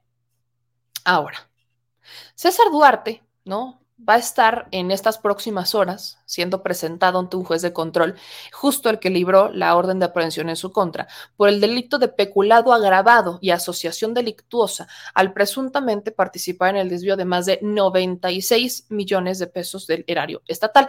Esto es lo que conocemos como la famosa operación Zafiro. Él sacó 96 millones de pesos del erario del estado de Chihuahua para financiar campañas del PRI. Aquí la pregunta que sigue quedando en el aire es qué va a pasar con el, con, el PRI, ¿no? Porque el PRI debería de tener una sanción. El PRI debería de tener una sanción. Si no estoy mal en esos tiempos, el presidente del PRI era Mario Fabio Beltrones si no estoy mal, eh, cuando se estaba dando este desvío de recursos y se supone, no según el entramado de la operación Zafiro, era el exsecretario, ¿no? El, el famoso exsecretario de Hacienda, Luis Videgaray, quien pedía el charolazo quien le pedía a todos los gobernadores del PRI que pasaran su distinguida mochada para financiar campañas del PRI, ¿no? Eso se supone que pasaba cuando ya Enrique Peña Nieto era presidente. Pero antes, ¿no? Porque recordemos que César Duarte todavía, a él le tocó la transición Calderón-Peña Nieto. Antes, ¿no? De este momento, se supone que era exactamente el mismo Luis Videgaray, pero como, como este coordinador de campaña de Enrique Peña Nieto, quien ¿no? Sacaba este financiamiento y el que operaba el recurso era el presidente del PRI. Entonces, este recurso lo sacaba, ¿no? César Duarte del erario de Chihuahua para que el PRI financiara las campañas con las que entraban, ¿no? Distintas campañas estatales y la federal de Enrique Peña Nieto. Entonces, son varias campañas a las que... Eh, el, punto es que el dinero sale a Chihuahua y llega al PRI. La pregunta que queda es, ¿qué va a pasar con el PRI? ¿No? Porque eso es un delito, es un delito electoral, que nunca se sancionó. Recordemos que el INE le dio vista, me encanta esta palabra, le dan vista, le dieron vista, pero nunca pasó nada, como con Odebrecht, jamás pasó nada. Nunca pasó absolutamente nada. Nada pasó. El INE brilló por su ineficiencia, ineficiencia. El INE brilló por su ineptitud, porque se enteran de la operación Zafiro, pero nunca, nunca la cuestionan, nunca hacen absolutamente nada, nunca hacen absolutamente nada. Fueron siete estados que habrían desviado, o sea, la operación Zafiro involucra siete estados, fueron siete que habrían desviado más de 630 millones de pesos, si no estoy mal, para financiar las campañas del PRI. Eso es la Operación Zafiro. Es un entramado bastante grande en donde participan Mario Fabio Beltrones, participa este, Erubiel Ávila, participa César Duarte, participa también Claudio Pavlovich, cuando ya este, estaba en Sonora, este, participa Luis Videgaray y no recuerdo más, no me acuerdo quién más participa, pero en el caso de César Duarte, a él solamente le están dando vista por 246 millones. En el caso de este Jorge Herrera Caldera, también de Durango, fueron 230 millones. Y en el caso de Sonora, la investigación marca que fueron 140 millones. La operación Zafiro es algo que fue entramado desde, fue, no fue una operación que ocurriera en un día o en un año, fue una operación que ocurrió en muchos años, porque les digo que esta era una tradición, era una tradición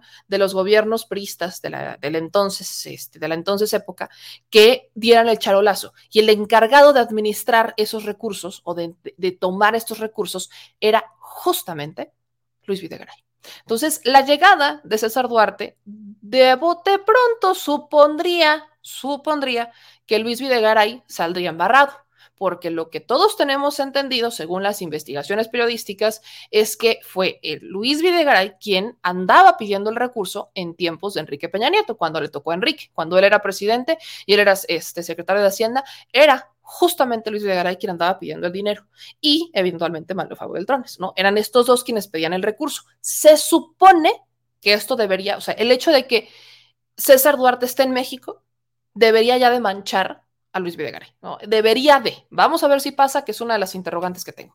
Pero este no es el único delito, no es el único delito por el cual se está este, procesando a César Duarte, sino que tiene otras 20 órdenes de aprehensión de carácter local mismas que fueron suspendidas de manera provisional en lo que se atiende la orden por peculado agravado, que esa fue la razón de su extradición, ¿no? Eh, César Duarte, entre los muchos otros delitos que está, está lo de la nómina secreta, está lo del desvío de los, del ganado, está también lo del banco, ¿no? O sea, fueron varios delitos, todos relacionados con dinero en tiempos de César Duarte, donde hubo muchas, muchos delitos, muchos delitos que este señor hizo. Fueron, son más de 20 órdenes de aprehensión, más la de peculado de los 96 millones de pesos del erario. Nada más, nada más. Entonces, esto no es para menos, no es para menos. Este señor que todavía le tocó la colita de, Calderón y el inicio, ¿no? Y la administración de Enrique Peña Nieto, tras el final de su administración, se comienza una investigación en su contra por desvío de recursos. Y desde el 2017 lo estuvieron buscando. Hay que recordar también que este hombre estuvo, ¿no? Fue detenido el 8 de julio de 2020 en Miami, Florida, y que tenía una concesionaria de coches, ¿no? Este tenía una concesionaria, vivía ahí en Miami, feliz de la vida. Y desde entonces eh, se estaba llevando a cabo el trámite para su extradición a México, mismo que se trabó varias ocasiones, otra vez que por la pandemia y demás. Entonces, fue hasta el día de hoy que literalmente nos avisaron, ¿no? Que ya estaba siendo extraditado y que estaba llegando a la Ciudad de México, porque la Fiscalía General de, la República, ¿no? Lo, detiene, lo, lo, toma, la Fiscalía General de la República es la que organiza el tema del traslado, llega a la Ciudad de México y entonces la Ciudad de México organiza el traslado a Chihuahua porque son delitos del orden local. Entonces, preocupan, ¿no? Preocupa el que sea de un delito del orden local, porque cuando hablamos de Maru Campos, ¿no? Viene esta famosa nómina secreta. La nómina secreta de César Duarte es algo que estalló en las elecciones del año pasado. Y una de las que supuestamente estaba en esta nómina es la ahora gobernadora María Eugenia Campos. Se supone, ¿no?, que Maru Campos, cuando fue, bueno, ella fue diputada local, fue diputada federal y fue la primera presidenta municipal en la historia de la capital del estado, ella habría estado dentro de esta nómina secreta estas denuncias, ¿no? Por supuesto que llegan por parte de Morena y llegan incluso por parte del gobernador de Chihuahua. Ahí es en donde muchos de nosotros nos brincaba, ¿no? Viene este proceso, viene esta rencilla porque el exgobernador de Chihuahua, que se la traía jurada a César Duarte, vinculó a Maru Campos y acuérdense que él no quería que Maru fuera candidata, entonces la vincula con la nómina secreta. Maru, Maru sí llegó a un proceso, o sea, ella sí estuvo bajo un proceso, este, fue vinculada a proceso por la nómina secreta de César Duarte. Ella llegó siendo, ella fue una candidata vinculada a proceso. Hay que entenderlo así. La ahora gobernadora de Chihuahua fue una candidata vinculada a proceso estuvo en varias audiencias, ¿no? El, proceso por el cual la vinculan, bueno, el delito por el cual la vinculan es el delito de cohecho pasivo, por una famosa nómina secreta de más de 9 millones de pesos en la que el exgobernador tenía varias personas, ¿no? Se supone que había recibos firmados por parte de Maru Campus, Mario Campus, perdón, cuando ella fungía como subcoordinadora de la fracción del PAN en el Congreso del Estado. Ellos cuentan, ¿no? Estaban incluso con fe del erario, ¿no? del notario público, perdón, y se le dio, se le dieron plazos a la Fiscalía del Estado para que incluyera su investigación investigación. ¿Qué es lo que pasó ahí? Que el gobernador se metió de más. ¿Por qué Amaru Campos? ¿Por qué nunca supimos qué pasó con la nómina secreta? Porque se quedó como un asunto electoral, como lo de los audios, por ejemplo. Que yo por eso les digo, en tiempos electorales nosotros nos enteramos de muchas cosas, pero pasa el tiempo electoral y ya no sabemos más. ¿Por qué en el caso de Maru Campos ya no supimos nada más? Porque ya no pasó nada más. Porque porque el entonces gobernador de Chihuahua se metió de más este señor llegó a violar tal grado el proceso que yo dudaba que fueran a extraditar a César Duarte. Violó a tal grado el proceso, porque él tenía las evidencias y las, las, publicaba. ¿no? Lo hacía todo de dominio público antes de entregárselo a las autoridades. ¿no? Y no eran unos simples audios. Estamos hablando de nóminas, estamos hablando de firmas, estamos hablando de documentos.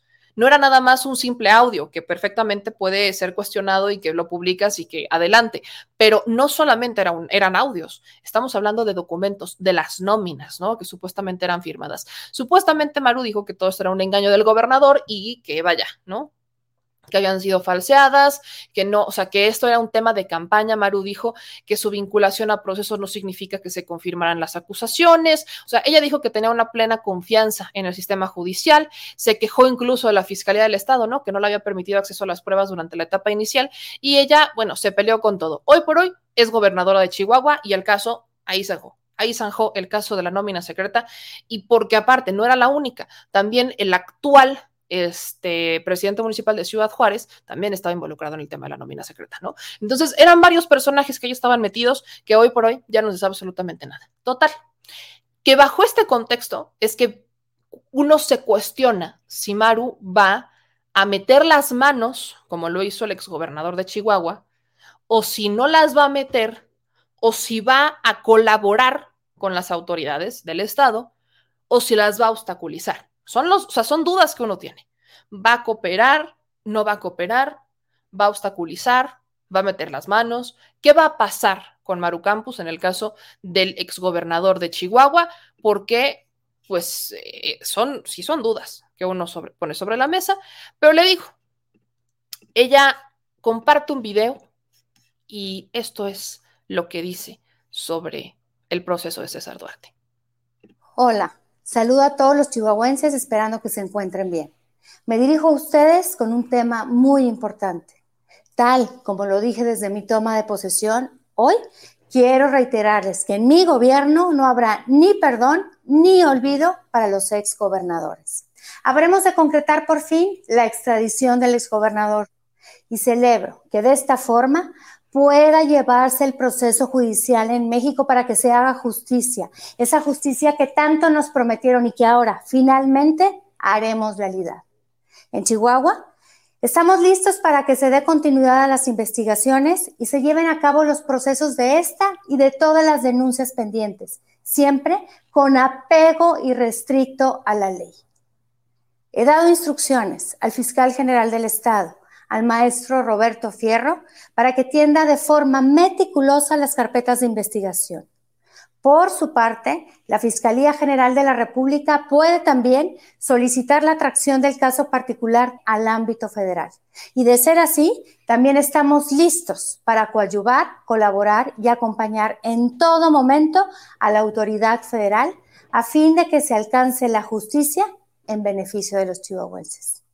Porque en este gobierno ya hemos demostrado que cuando hay voluntad trabajando en coordinación, se pueden lograr grandes resultados.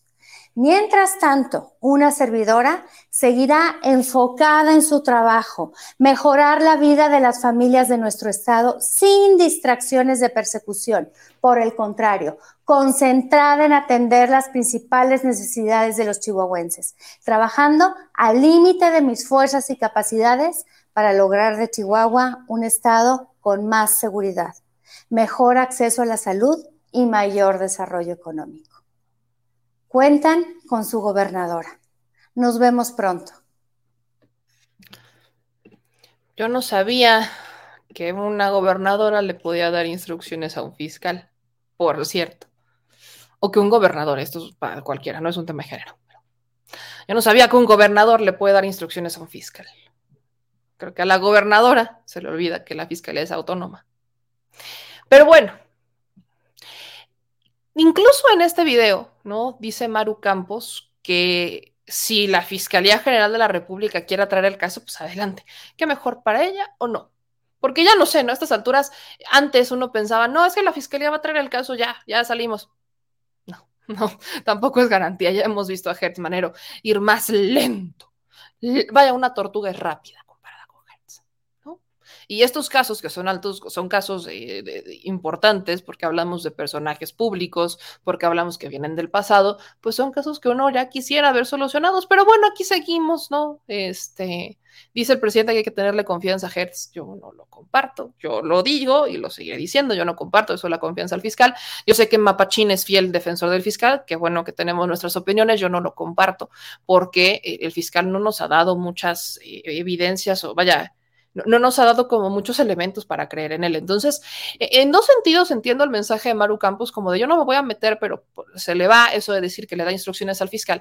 Y dos, dice también Maru Campos que si la Fiscalía General de la República quiere traer el caso, pues adelante, ¿no? Como que quiere dar a entender que ella no le molesta, ¿no? Porque justo está el asunto de la nómina secreta. Entonces, mucho, vaya, no, ella lo sabe, ella lo sabe bien, que es algo que se va a cuestionar ampliamente, ¿no? Si va a haber justicia o no cuando se le vinculó con la nómina secreta. Y te quiero pensar que dijo esto a modo de, vean, no, no tengo miedo, no tengo miedo de que si lo atrae la Fiscalía General de la República, pues pueda investigar y eventualmente dé con esta y todas las carpetas de investigación relacionadas con el exgobernador César Duarte. Pero bueno, vamos a ver qué es lo que pasa con el caso del exgobernador. Por lo pronto, pues ya se encuentra en el, eh, preso en el estado de Chihuahua y espero que el fiscal, pues no, este, vaya, no, no salga a obedecer a la gobernadora, porque un fiscal, recordemos que es autónomo y eso es lo que debe de mantener su autonomía. Y por último, me voy con el caso de nada más y nada menos que de El Bronco. Este es uno de estos casos que uno dice lo veía venir. Le digo que Jaime Rodríguez Calderón el Bronco, pues este, nosotros, bueno, yo sí me imaginaba que iba a terminar este, eh, en, en una prisión domiciliaria, ¿no? Que es como está actualmente, porque el señor pues estaba un poco mal, ¿no? Mal del, estómago, ya venía con algunos asuntos delicados de salud desde hace algunas semanas, de hecho aquí el productor me mandaba justo esa información, ¿no? Que este, que, que, que Jaime Rodríguez Calderón, pues venía con, con, esta empresa, venía con esta enfermedad, ¿no? Con el colon bastante malo y lamentablemente, ¿no? Lamentablemente, pues ya veíamos venir muchos de nosotros que, le digo, que por aquí llegan a prisión y se enferman todos estos señores. Aquí me preguntaban, ¿no? Quién es el, quién es el fiscal. No le va a gustar el apellido, pero no tengo, no tengo pruebas para decir que sean parientes. Para empezar, no tengo pruebas, pero ahí le va. Este es el fiscal del estado de Chihuahua, Roberto Javier Fierro Duarte.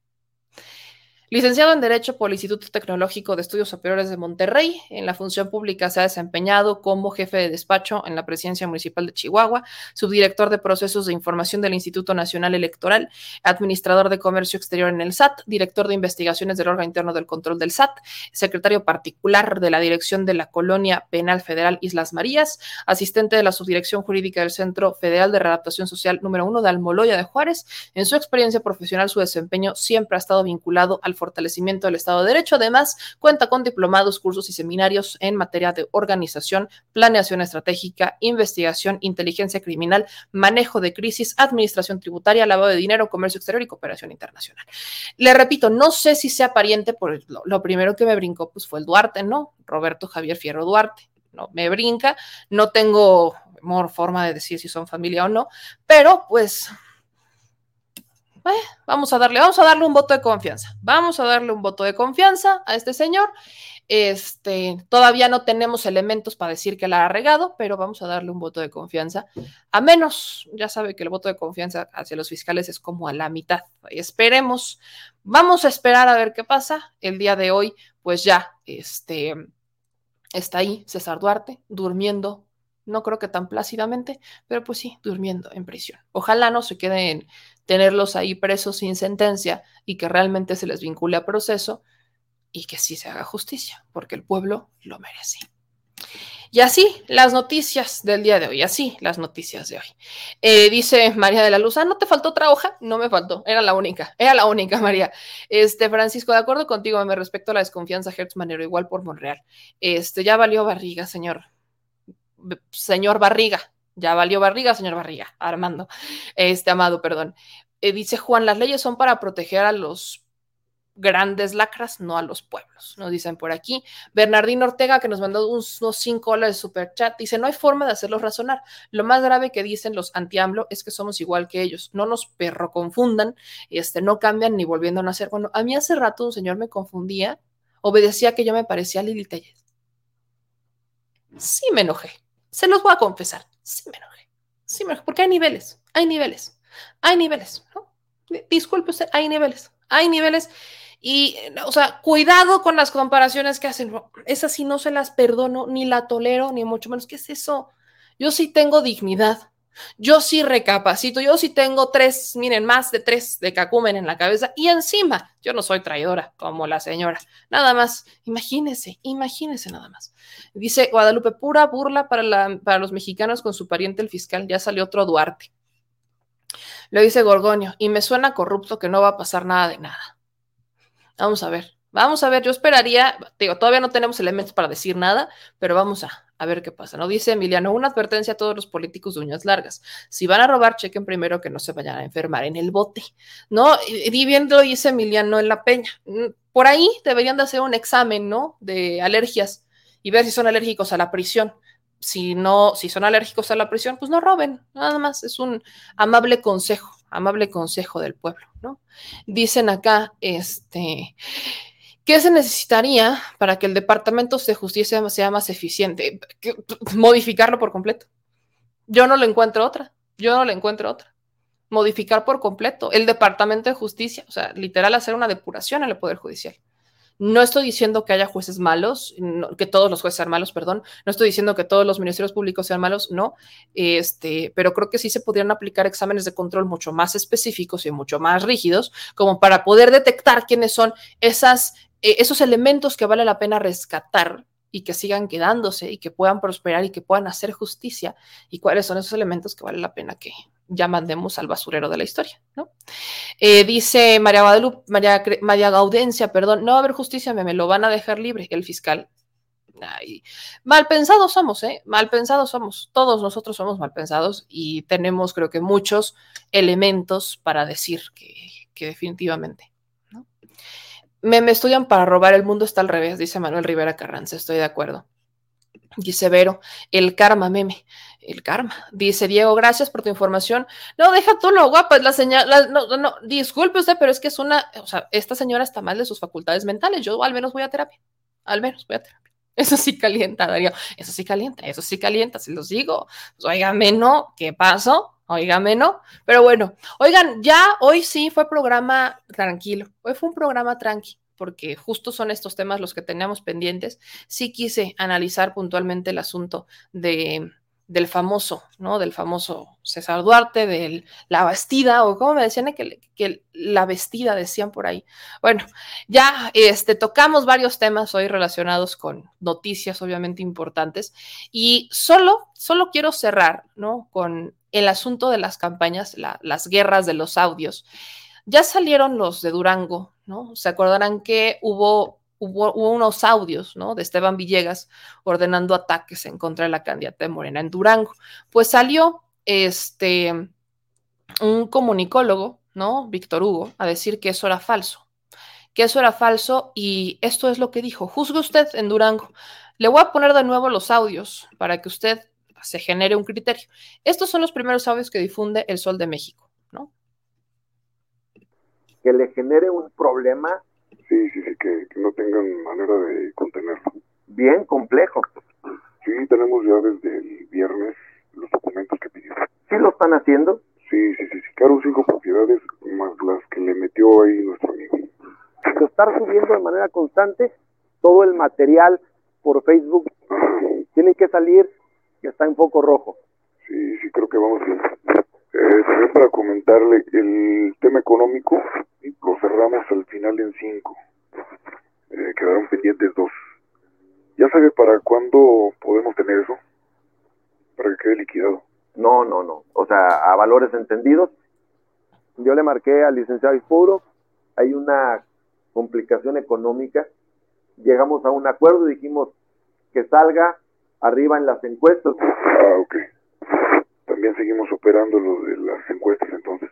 Este, bueno, este es un primer audio, ¿no? Y aquí está un segundo audio. Posando molesto con ustedes, porque están más, señor candidato, ¿cómo le va? Posando molesto con ustedes, porque están más ocupados ustedes de lo que hacen los de enfrente, de lo que tenemos que hacer nosotros, y de veras, les dije, aire y tierra, aire y tierra, día, todos los días, todos los días, se los dije, cabrón. No traen estrategia, cabrón. Andan más preocupados en contestarle a la pinche vieja esa. ¿Y cuántas horas me dedicaron a mí, cabrón? A la campaña, a la semana pasada. me vale madre, cabrón. Señor candidato, ¿cómo le va? Mm, y ahí está, ¿no? este segundo audio. Entonces, ¿no? Sale Víctor Hugo a decir que el audio es falso. Y para probar su punto, usa esto. Operar el 5 son de choque. Sí, son grupos de choque. Ah, ok. ¿Porros, grupos de choque? Sí, son grupos de choque. Y que nosotros vamos a tratar. Operar el 5 son de choque. Sí, son grupos de choque. Ah, ok. ¿Porros, grupos de choque? Sí, son grupos de choque. Y todo lo demás que viene en el audio. Porque, pues sí, nos ponen este, va, jalo, te la compro. Pero y todo lo demás, porque no lo único que dijo el candidato fue sobre los grupos de choque. Dijo otras cosas que si lo de las, este, las encuestas, ¿no? Por eso le puse los dos audios. Usted genera un criterio propio, pero al menos yo, me faltan, me faltan muchos audios como para terminar de, de, hilar. Me faltan muchos audios para terminar de hilar. O sea, si me enseñan de dónde salieron los otros audios, pues entonces ya, ¿no? Jugamos, juego. Pero al menos, ¿no? Al menos hasta este momento, pues yo yo no, yo, yo, yo nada más veo lo de los, lo de las, lo de las, lo de las encuestas, ¿no? Les veo lo de Facebook, lo del, más bien lo de la, lo del grupo de choque, nada más. Es lo único que dijo grupo de choque, pero en el audio original que ya les puse, vienen muchas otras cosas, que si las propiedades, que si lo que dijo el gobernador, el actual gobernador Aispuro, el acuerdo al que llegaron. Dijo, nada más. Ahí les falta. Estos audios son de la candidata, bueno, son del candidato del PRI en Durango, son audios del canto del PRI en Durango, en donde estaría, ¿no? Hablando de una guerra sucia en contra de la candidata de Morena, Marina Vitela. Este, son dos audios en donde obviamente, pues él está, este, diciendo, ¿no? Que si la guerra, que si las propiedades, por aquí me preguntaban muchas veces, no, meme, es que eh, dicen que la candidata tiene propiedades que no ha podido este, declarar, ¿no? Bueno, pues aquí yo les decía, justamente en este audio que se los llevamos poniendo ya un ratito, ¿no? Ya lleva, desde ayer se los estuvimos poniendo, desde, de hecho, desde la mañana, está este audio en donde se escucha una plática entre el candidato y una persona a la que le está dando ciertas instrucciones sobre las propiedades, sobre las encuestas, sobre la este, campaña eh, negra en Facebook y sobre este, los grupos de choque. Y es una conversación bastante fluida. Y el único elemento ¿no? que sacan ¿no? como para probar que es una, este, un audio falso es de una conversación que tuvo con Lorete Mola en una entrevista en donde menciona esta frase de grupos de choque. Pero como usted puede ver, el audio es bastante largo y dice varias otras cosas, no solamente grupos de choque. Entonces, pues para comprobar el punto, pues deberían de haber puesto de dónde sacaron todos los audios, de dónde sacó toda la conversación del actual este, candidato del PRI en Durango, para entonces no ver si les creemos o no, pero por lo pronto, pues esta es la única evidencia que están mostrando. Acuérdese que son elecciones, ¿no? Acuérdese que son elecciones este domingo. Vote con libertad, lo que usted quiera votar y por quien usted quiera votar, pero hágalo con libertad y hágalo con confianza y con convicción.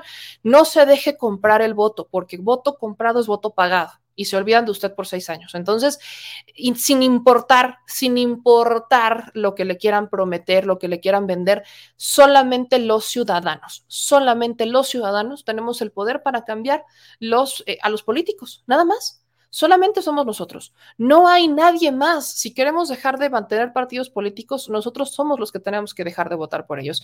Acuérdese que un voto no es nada más poner a un candidato. Un voto es dinero para el partido político. Entonces, piense bien su voto, piénselo bien, porque si usted está votando por alguien, si usted vota por una persona, vota también por ese partido político y le está dando dinero a ese partido político y le está dando la confianza al partido político para que siga en las elecciones, para que siga en la boleta y para que siga teniendo presencia. Piénselo de esa manera su voto no vale 1.500 pesos, su voto no vale 500 pesos, su voto vale más de un millón de pesos, su voto vale millones de pesos. No lo puedo ni siquiera sentar en un millón. Su voto vale millones de pesos. Piénsalo de esa manera, porque su voto vale obras públicas, su voto vale luminaria, servicios, oportunidades. Eso es lo que vale su voto. Entonces, ¿usted cree que las luminarias se compran con 500 pesos? ¿Usted cree que su voto vale, que un, no sé, que una pavimentación vale 1.500 pesos, 2.500 pesos? No lo vale, no lo vale. Simplemente no lo vale. Entonces, piénselo de esa manera, piénselo de esa manera. Si no, luego se van a arrepentir. Ahí tienen el caso de la Cuauhtémoc con Sandra Cuevas o el caso de Nuevo León con Samuel García, ¿no? Véanse en el espejo de otros estados. Véanse en el espejo de otros estados en donde se cuestiona mucho, donde llegaron con grandes campañas y grandes medios de comunicación y simplemente no pasó nada. Vaya, no vale ni una despensa. Y yo sé que a veces pedirle eso a una familia es complicado, porque hay familias que a veces no tienen ni qué comer y que llegan con una despensa y que sus hijos tienen hambre. Bueno, aplique la máxima, acéptelo, porque la necesidad, la necesidad pesa, acéptelo. ¿Y cuándo lo acepte? Hay muchas maneras para verle la cara a esos políticos, porque se la quieren ver a usted. Aplíqueselas. Lo que le quieran dar, tinaco, despensa. Lo que le quieran dar, acéptelo, pero usted vote por quien usted quiera. Al final del día, si ya se lo dieron, ya no se lo van a quitar. Vote por quien usted quiera. Entonces, por favor, usted decida y decida con responsabilidad y abra los ojos, no se deje engañar, porque los políticos siempre van por el voto de los más pobres para después olvidarlos. Échele, échele coco a eso. Échele mucho, mucho coco a eso. Eh, ya nos vamos, mis chilitos y mis chilitas. Y, ah, bien me decía el señor productor, que hay que terminar con un video buena onda, ¿no? Hay que terminar con un video buena onda. Entonces, vamos a terminar con un video buena onda. Vamos a terminar con un video buena onda. Y ese video buena onda es cortesía, hablando del Poder Judicial, del ministro presidente. Fue muy viral esta imagen, ¿no? En donde pues en plena sesión le cuestionan a nuestro ministro Saldívar si está tomando leche. a lo que hemos llegado en este país. Si está tomando leche o no, no nos debería de importar, pero fue muy curioso, ¿no? Fue muy curioso que en plena sesión el ministro presidente de la Suprema Corte pues, saliera con un vasito blanco, ¿no? Saliera con un vasito blanco. Entonces esto fue muy viral. Y el ministro eh, Saldívar resultó ser un as del TikTok, porque lo respondió de una manera igual de interesante. Vea, Me ha divertido mucho que ya no hay nada que podamos hacer en las sesiones del Pleno que pase inadvertido. Hace unos días alguien tuiteó que si era un vaso de leche lo que yo estaba tomando en la sesión. Hubo comentarios muy divertidos, algunos no tan divertidos, pero quiero decirles que yo normalmente no tomo leche, esta es una bebida de proteínas que tengo la costumbre, cuando me es posible, de tomarla a media mañana para poder aguantar hasta el horario de la comida. Entonces no hay mayor misterio. Es una simple bebida de proteínas. No digo la marca porque tampoco se trata de hacer publicidad. Saludos me ha divertido mucho. El ministro Saldívar de verdad me da mucha risa, me da mucha, mucha risa. Este, lo cuestionaron, qué bonito, qué bonitos tiempos en donde ya hasta les cuestionamos lo que beben. Les digo que estamos en tiempos privilegiados. Yo no, imagínense cuestionar estos tiempos, estos, estas cosas en tiempos de Echeverría. No, hombre, te vas al calabozo. Así, Ah, sí, no podías ni, ni preguntar, ni siquiera se trata, ni te atrevieras. Pero no estamos en tiempos en donde hasta el ministro Saldívar se le cuestiona lo que está tomando. Y bueno, no es agua de horchata para todos los que estaban ahí haciendo sus apuestas. Es una bebida de proteína por si usted andaba con el pendiente, ¿no? El ministro anda con su bebida de proteína. No hay mayor misterio. Pero qué bueno, y también hay que decirlo, ya se acabó la privacidad. ¿Qué tal que era un curado de guayaba o de avena? Y uno aquí de impertinente. No, pero qué, qué manera también, hay que decirlo del ministro de contestar estas cosas, porque bien podría no tomarle atención y no hacerlo, pero también está hablando, eso en Shure, dice su que se, han pasado. Eso, no estamos, aquí no se trata de hacer comerciales, no me hagan decirlos, pero este, miren, ¿no? Le digo que qué padre que se presta esto. ¿no? Un personaje que es tan serio, un personaje que tiene un, eh, si no es que el cargo más importante después del presidente, ¿no? Ser el ministro de la Suprema Corte de Justicia de la Nación. Que bien hacen falta muchas cosas en la Suprema, ¿verdad? Pero vaya, y en todo en el aparato de justicia, pero no todas dependen de él, no todas dependen de él. Y así como nos ha dado alegrías últimamente la Suprema, también nos ha dado una que otra bastante, bastante echada para atrás, ¿no? Sobre todo con el tema del INE, pero bueno, qué bueno, qué bueno que los políticos están entrando, ¿no? Están entrando a estos espacios digitales y que se lo están tomando de la mejor manera, para que vea que esto nada tiene que ver con un tema de edad. Yo solo felicito a la persona que le lleva las redes sociales porque lo está haciendo de una muy buena manera, no lo está forzando, no se está viendo como un Osorio Chong, ¿no? Así saliendo con su canción de Michael Bublé, ¿no? No lo está haciendo de forma forzada, tampoco están entrando como a esta dinámica de, este, de, de, de quererlo como poner así como jovencito, chavito, bien, ¿no? O como el chaborruco, ¿no? No, nada, cero, sino que lo está viendo, lo, lo, están poniendo como un, una persona adulta que le está entrando al rol de las redes sociales, dinámico, divertido, pero sin perder la seriedad, ¿no? Sin perder la seriedad. Así que felicito, felicito ampliamente a la persona que, este, que le lleva las redes sociales porque lo está haciendo de una manera muy buena, muy, muy buena. Estuvo muy bien. Ojalá Ojalá que otros políticos quisieran entrarle así y no que lo quieran hacer como Cero Chong con una canción de Michael Bublé, ¿no? Ya como que hay algunos que no les se pasan de quererse ver buena onda o de quererle entrar cool, pero bueno, cada quien, si eso los hace felices, no importa lo que yo diga, lo que importa es que usted se sienta feliz, ¿no? Ahora sí, ya nos vamos. No se les olvide que nos siguen en todas las redes sociales como arroba sea. Acuérdense de darle like, suscribirse activar las notificaciones para este espacio. Nosotros nos vemos de nueva cuenta ya el día de mañana, ya viernes, se nos acaba la semana, se nos acaba la semana y hay que descansar. No se les olvide que es muy importante dormir, así sus ocho horas de dormir, lo más que pueda, tomar sus tres litros de agua, comer frutas y verduras, no coma tanta fritanga y si lo va a hacer también hágalo con regulación porque un gustito todo el mundo se lo puede dar. Yo le mando un abrazo, cuídense mucho. Besotes a todos, gracias por acompañarnos y sigan compartiendo estos programas y estos espacios. También lean nuestras notas en The Mexico News, síganos en Twitter y sobre todo también vayan a vernos en Telegram, a nuestro canal en donde les compartimos notas, compartimos fotos y también estamos compartiendo todos los boletines que llegan desde el gobierno federal. Yo soy Meme Yamel, les mando un abrazo, gracias a la bandita de Twitch que siempre anda presentes, poquitos, pero con, pero, pero vaya, de calidad, mi gente de Twitch, de calidad, mi gente de Twitch. Dicho eso, vámonos a descansar. Pase usted una muy bonita noche. Este fue su jueves de de Chile San Bandunguero, ya mañana viernes. Adiós.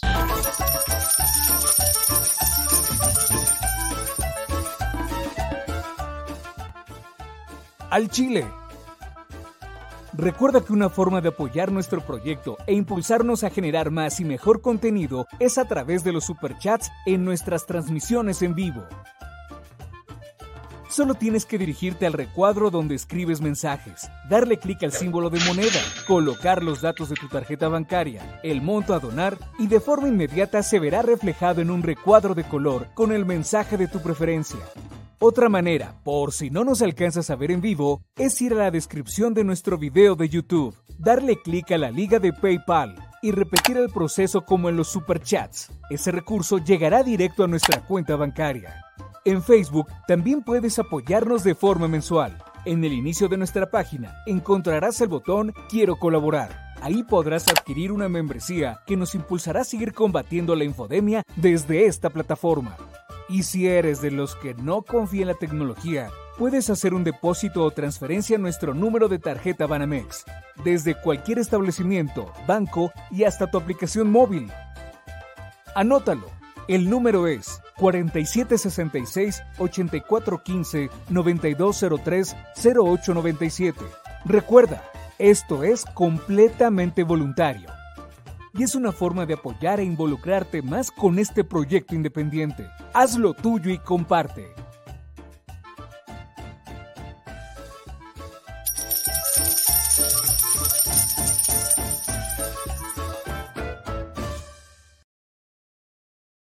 Al Chile, la indiferencia es el peor enemigo de todos y más de los animales.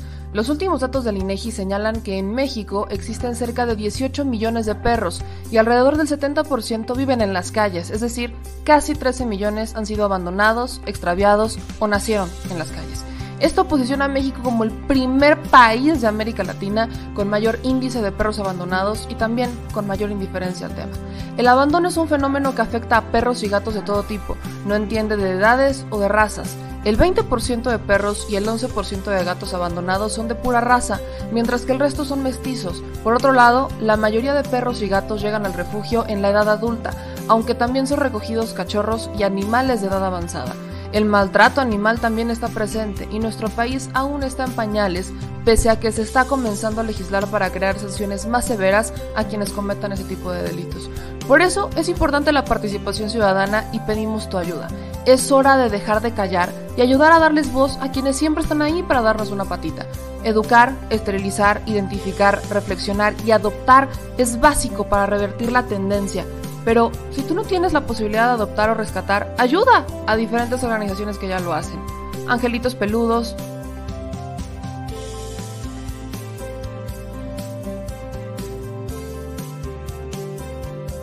Amor sin raza.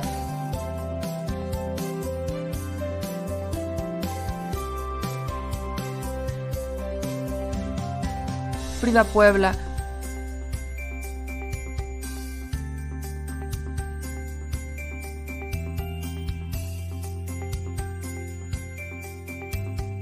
Rivera Rescue.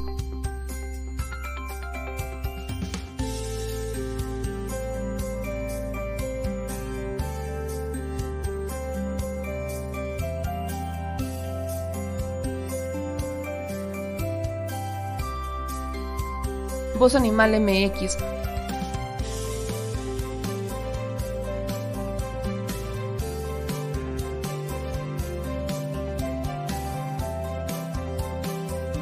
El albergue San Cristóbal,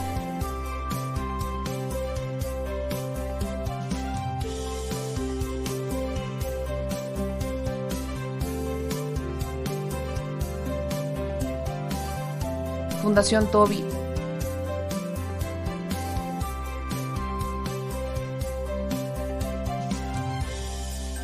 o Patitas Invisibles son algunas de las organizaciones a las que constantemente donamos y apoyamos, pero no es suficiente. Ayúdanos a que sean más voces las que salven vidas. Sus patitas, de verdad, pueden salvar tu vida. Difunde y dona. Si estás en Puebla y quieres un café que de verdad sepa a café, ve a Georgian Café Vas a encontrar postres, variedad de cafés y tés, pero sobre todo un precio justo y sabor inigualable. Por la pandemia, su servicio es solo para llevar, pero de verdad no te lo puedes perder.